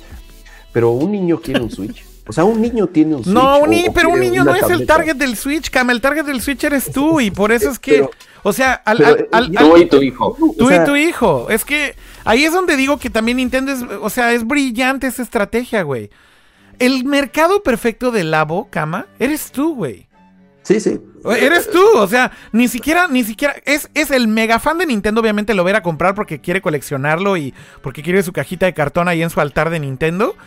Y porque si está creativo, está esa otra, como decías, está creativo, lo quiero porque está creativo, lo vas a usar tres veces en tu vida y lo vas a dejar guardado.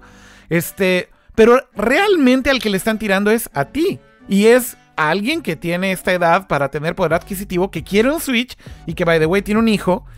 Esa es, esa es la unión perfecta de lo que Nintendo ve con Labo. Al final del Y día. por eso el tema de que No sea de e- cartón y se no las es- dos semanas. El niño no va a ir a comprar un Switch por tener labo. No, no, no, no, obviamente no, pero, pero, lo, pero lo pide. O sea, así como un niño pide una tableta que todos los niños en. O sea, si tú ves a un, en un restaurante 50 niños. Sí, lo entiendo a lo que te refieres con que lo 49 piden. Tienen una tableta. Yo Totalmente. nunca he visto o un teléfono. Jamás he vi- jamás, jamás, jamás he visto en la calle A un niño a con un Switch. con un Switch. Ok. Si he visto gente con un Switch en la calle, son treintones para arriba. Claro. Entiendo a lo que te refieres.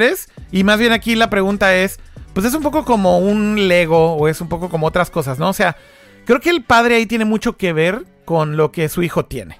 Y, de cierta manera lo que veo que, que ha pasado con tablets y sobre todo iPads, por ejemplo, es... El iPad creo que se convirtió como en este distractor, distractor por excelencia para que el niño se calme. Y realmente por eso le dan el iPad al niño. O sea, no es tanto porque digan, güey, es para que aprenda o es para que haga. O sea, es, güey, es cállate, niño, ten el iPad, güey. E- esa es la lógica de la gran mayoría de los papás que he visto que le avientan un iPad a sus niños. Ni siquiera están pensando en a ver qué apps está usando o vamos a usarla juntos. Es, ten el puto iPad, cállate. E- esa es la, la lógica que he visto en general. Entonces, también eso de que lo piden, no es que lo pidan, Cama, es que también el papá tiene un chingo que ver con, con lo que le están dando al niño, ¿no? Pero sí hay un chingo de FOMO ahí, ¿eh? sobre todo en los chavitos. O sea, ahí a Cama le va a tocar pronto así de papá, ¿por qué todos mis amigos tienen iPhone y yo no? No, no, sí, Claro. sí, sí, sí. Ahí, Sí. ahí hay presión. Hay shaming, cabrón. como de.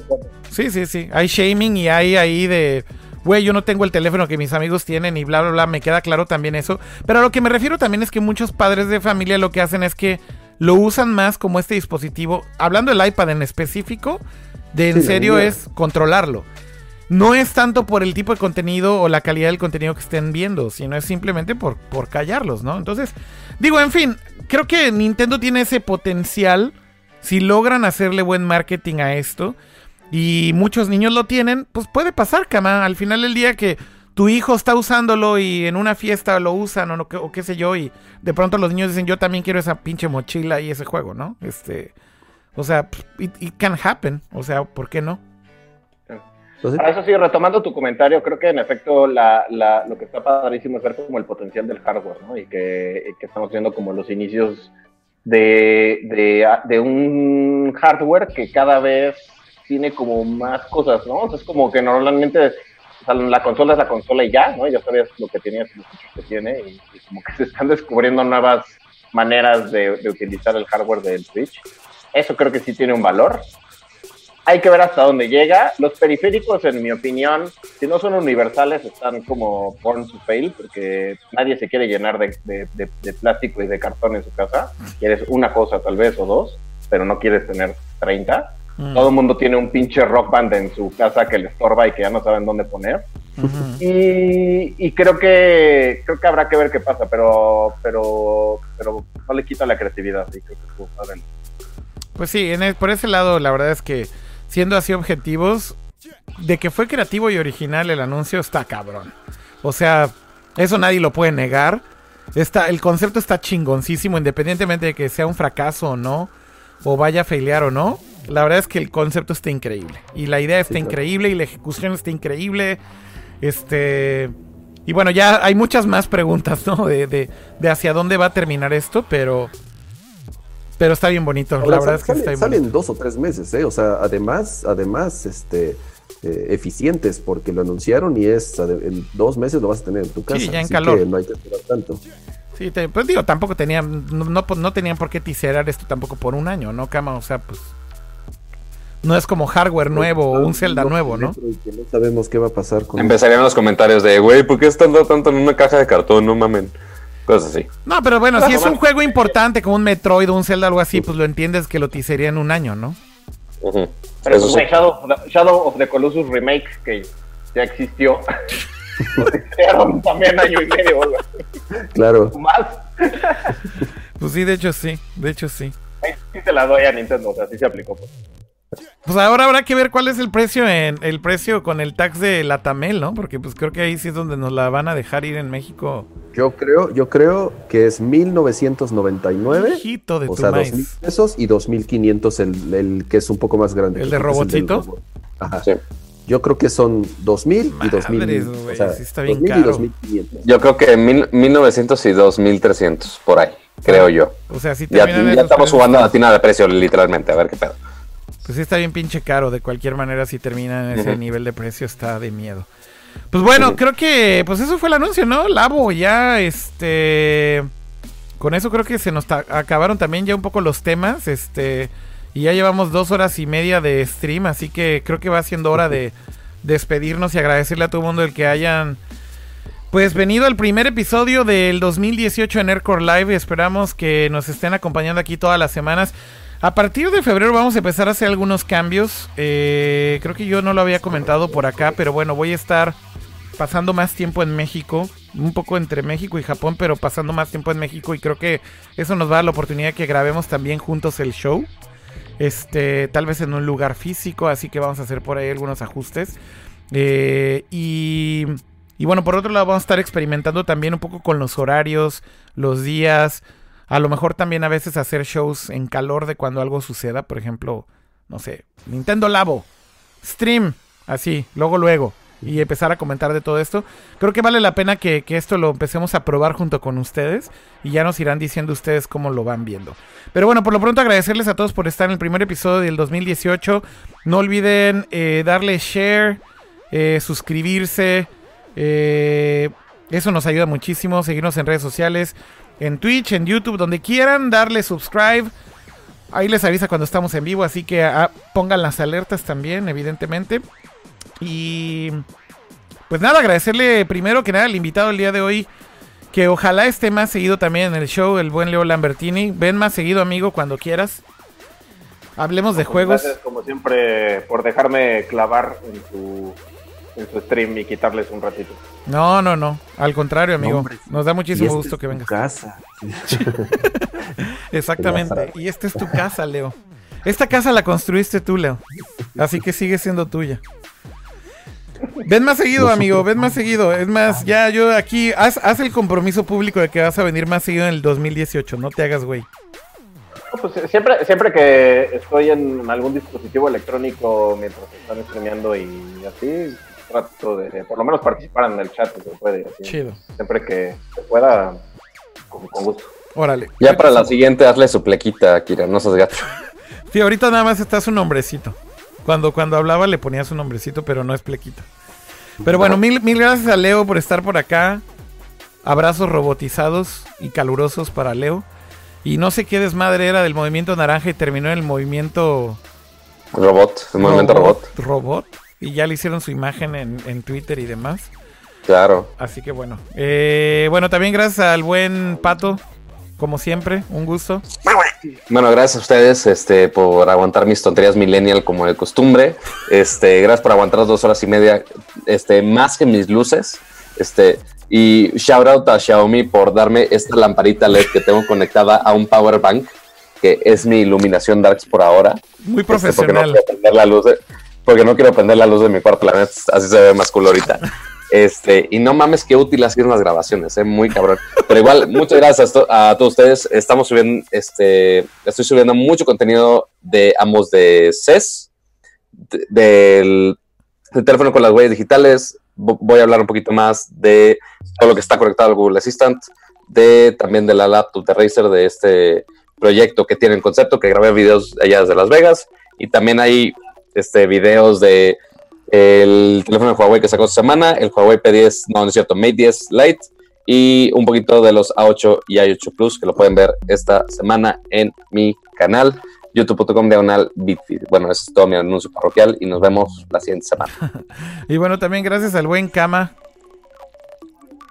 De nada, fue un gustazo haber regresado a grabar este bonito show. Creo que arrancamos bien el año y va a estar bueno con todos los cambios que, que se vienen, como ya comentaste. Y pues feliz año a todos y nos vemos muy pronto. Muy bien, muy bien. Pues hasta la próxima semana. Por lo pronto nos vemos, escuchamos y leemos eh, en una semana. Ya les estaremos avisando qué día grabamos. Tal vez vuelve a ser el jueves. Why not? Creo que fue un buen día para grabar, jueves. Así que tal vez lo volvemos a hacer el jueves, si les parece bien. Ya si, si les gustó los jueves, pues obvio, escríbanos en los comentarios, también es muy útil su feedback. Pero igual síganos en Twitter, es lo más seguro. Y en Twitter ahí estamos avisando a qué día, a qué hora y todo. Así que, como les hay decía, tantas alarmas como de misiles pero Ándale, como misiles de Hawái, pero, pero de Pero en Nercor, serio, pero en serio, chido. exactamente. Bueno, tuvimos una falsa alarma como Hawái esta semana, ¿no? Porque íbamos a hacerlo otro día y, y entonces a la mera hora no fue. Pero bueno, gracias a todos, eh, que estén muy bien, nos vemos la próxima semana, cuídense mucho, esto fue Nerdcore Live. Voy a poner los end credits aquí, pero seguimos ahí un, un pelito de, de after nada más para despedirnos de todos ustedes. Que estén bien, bye.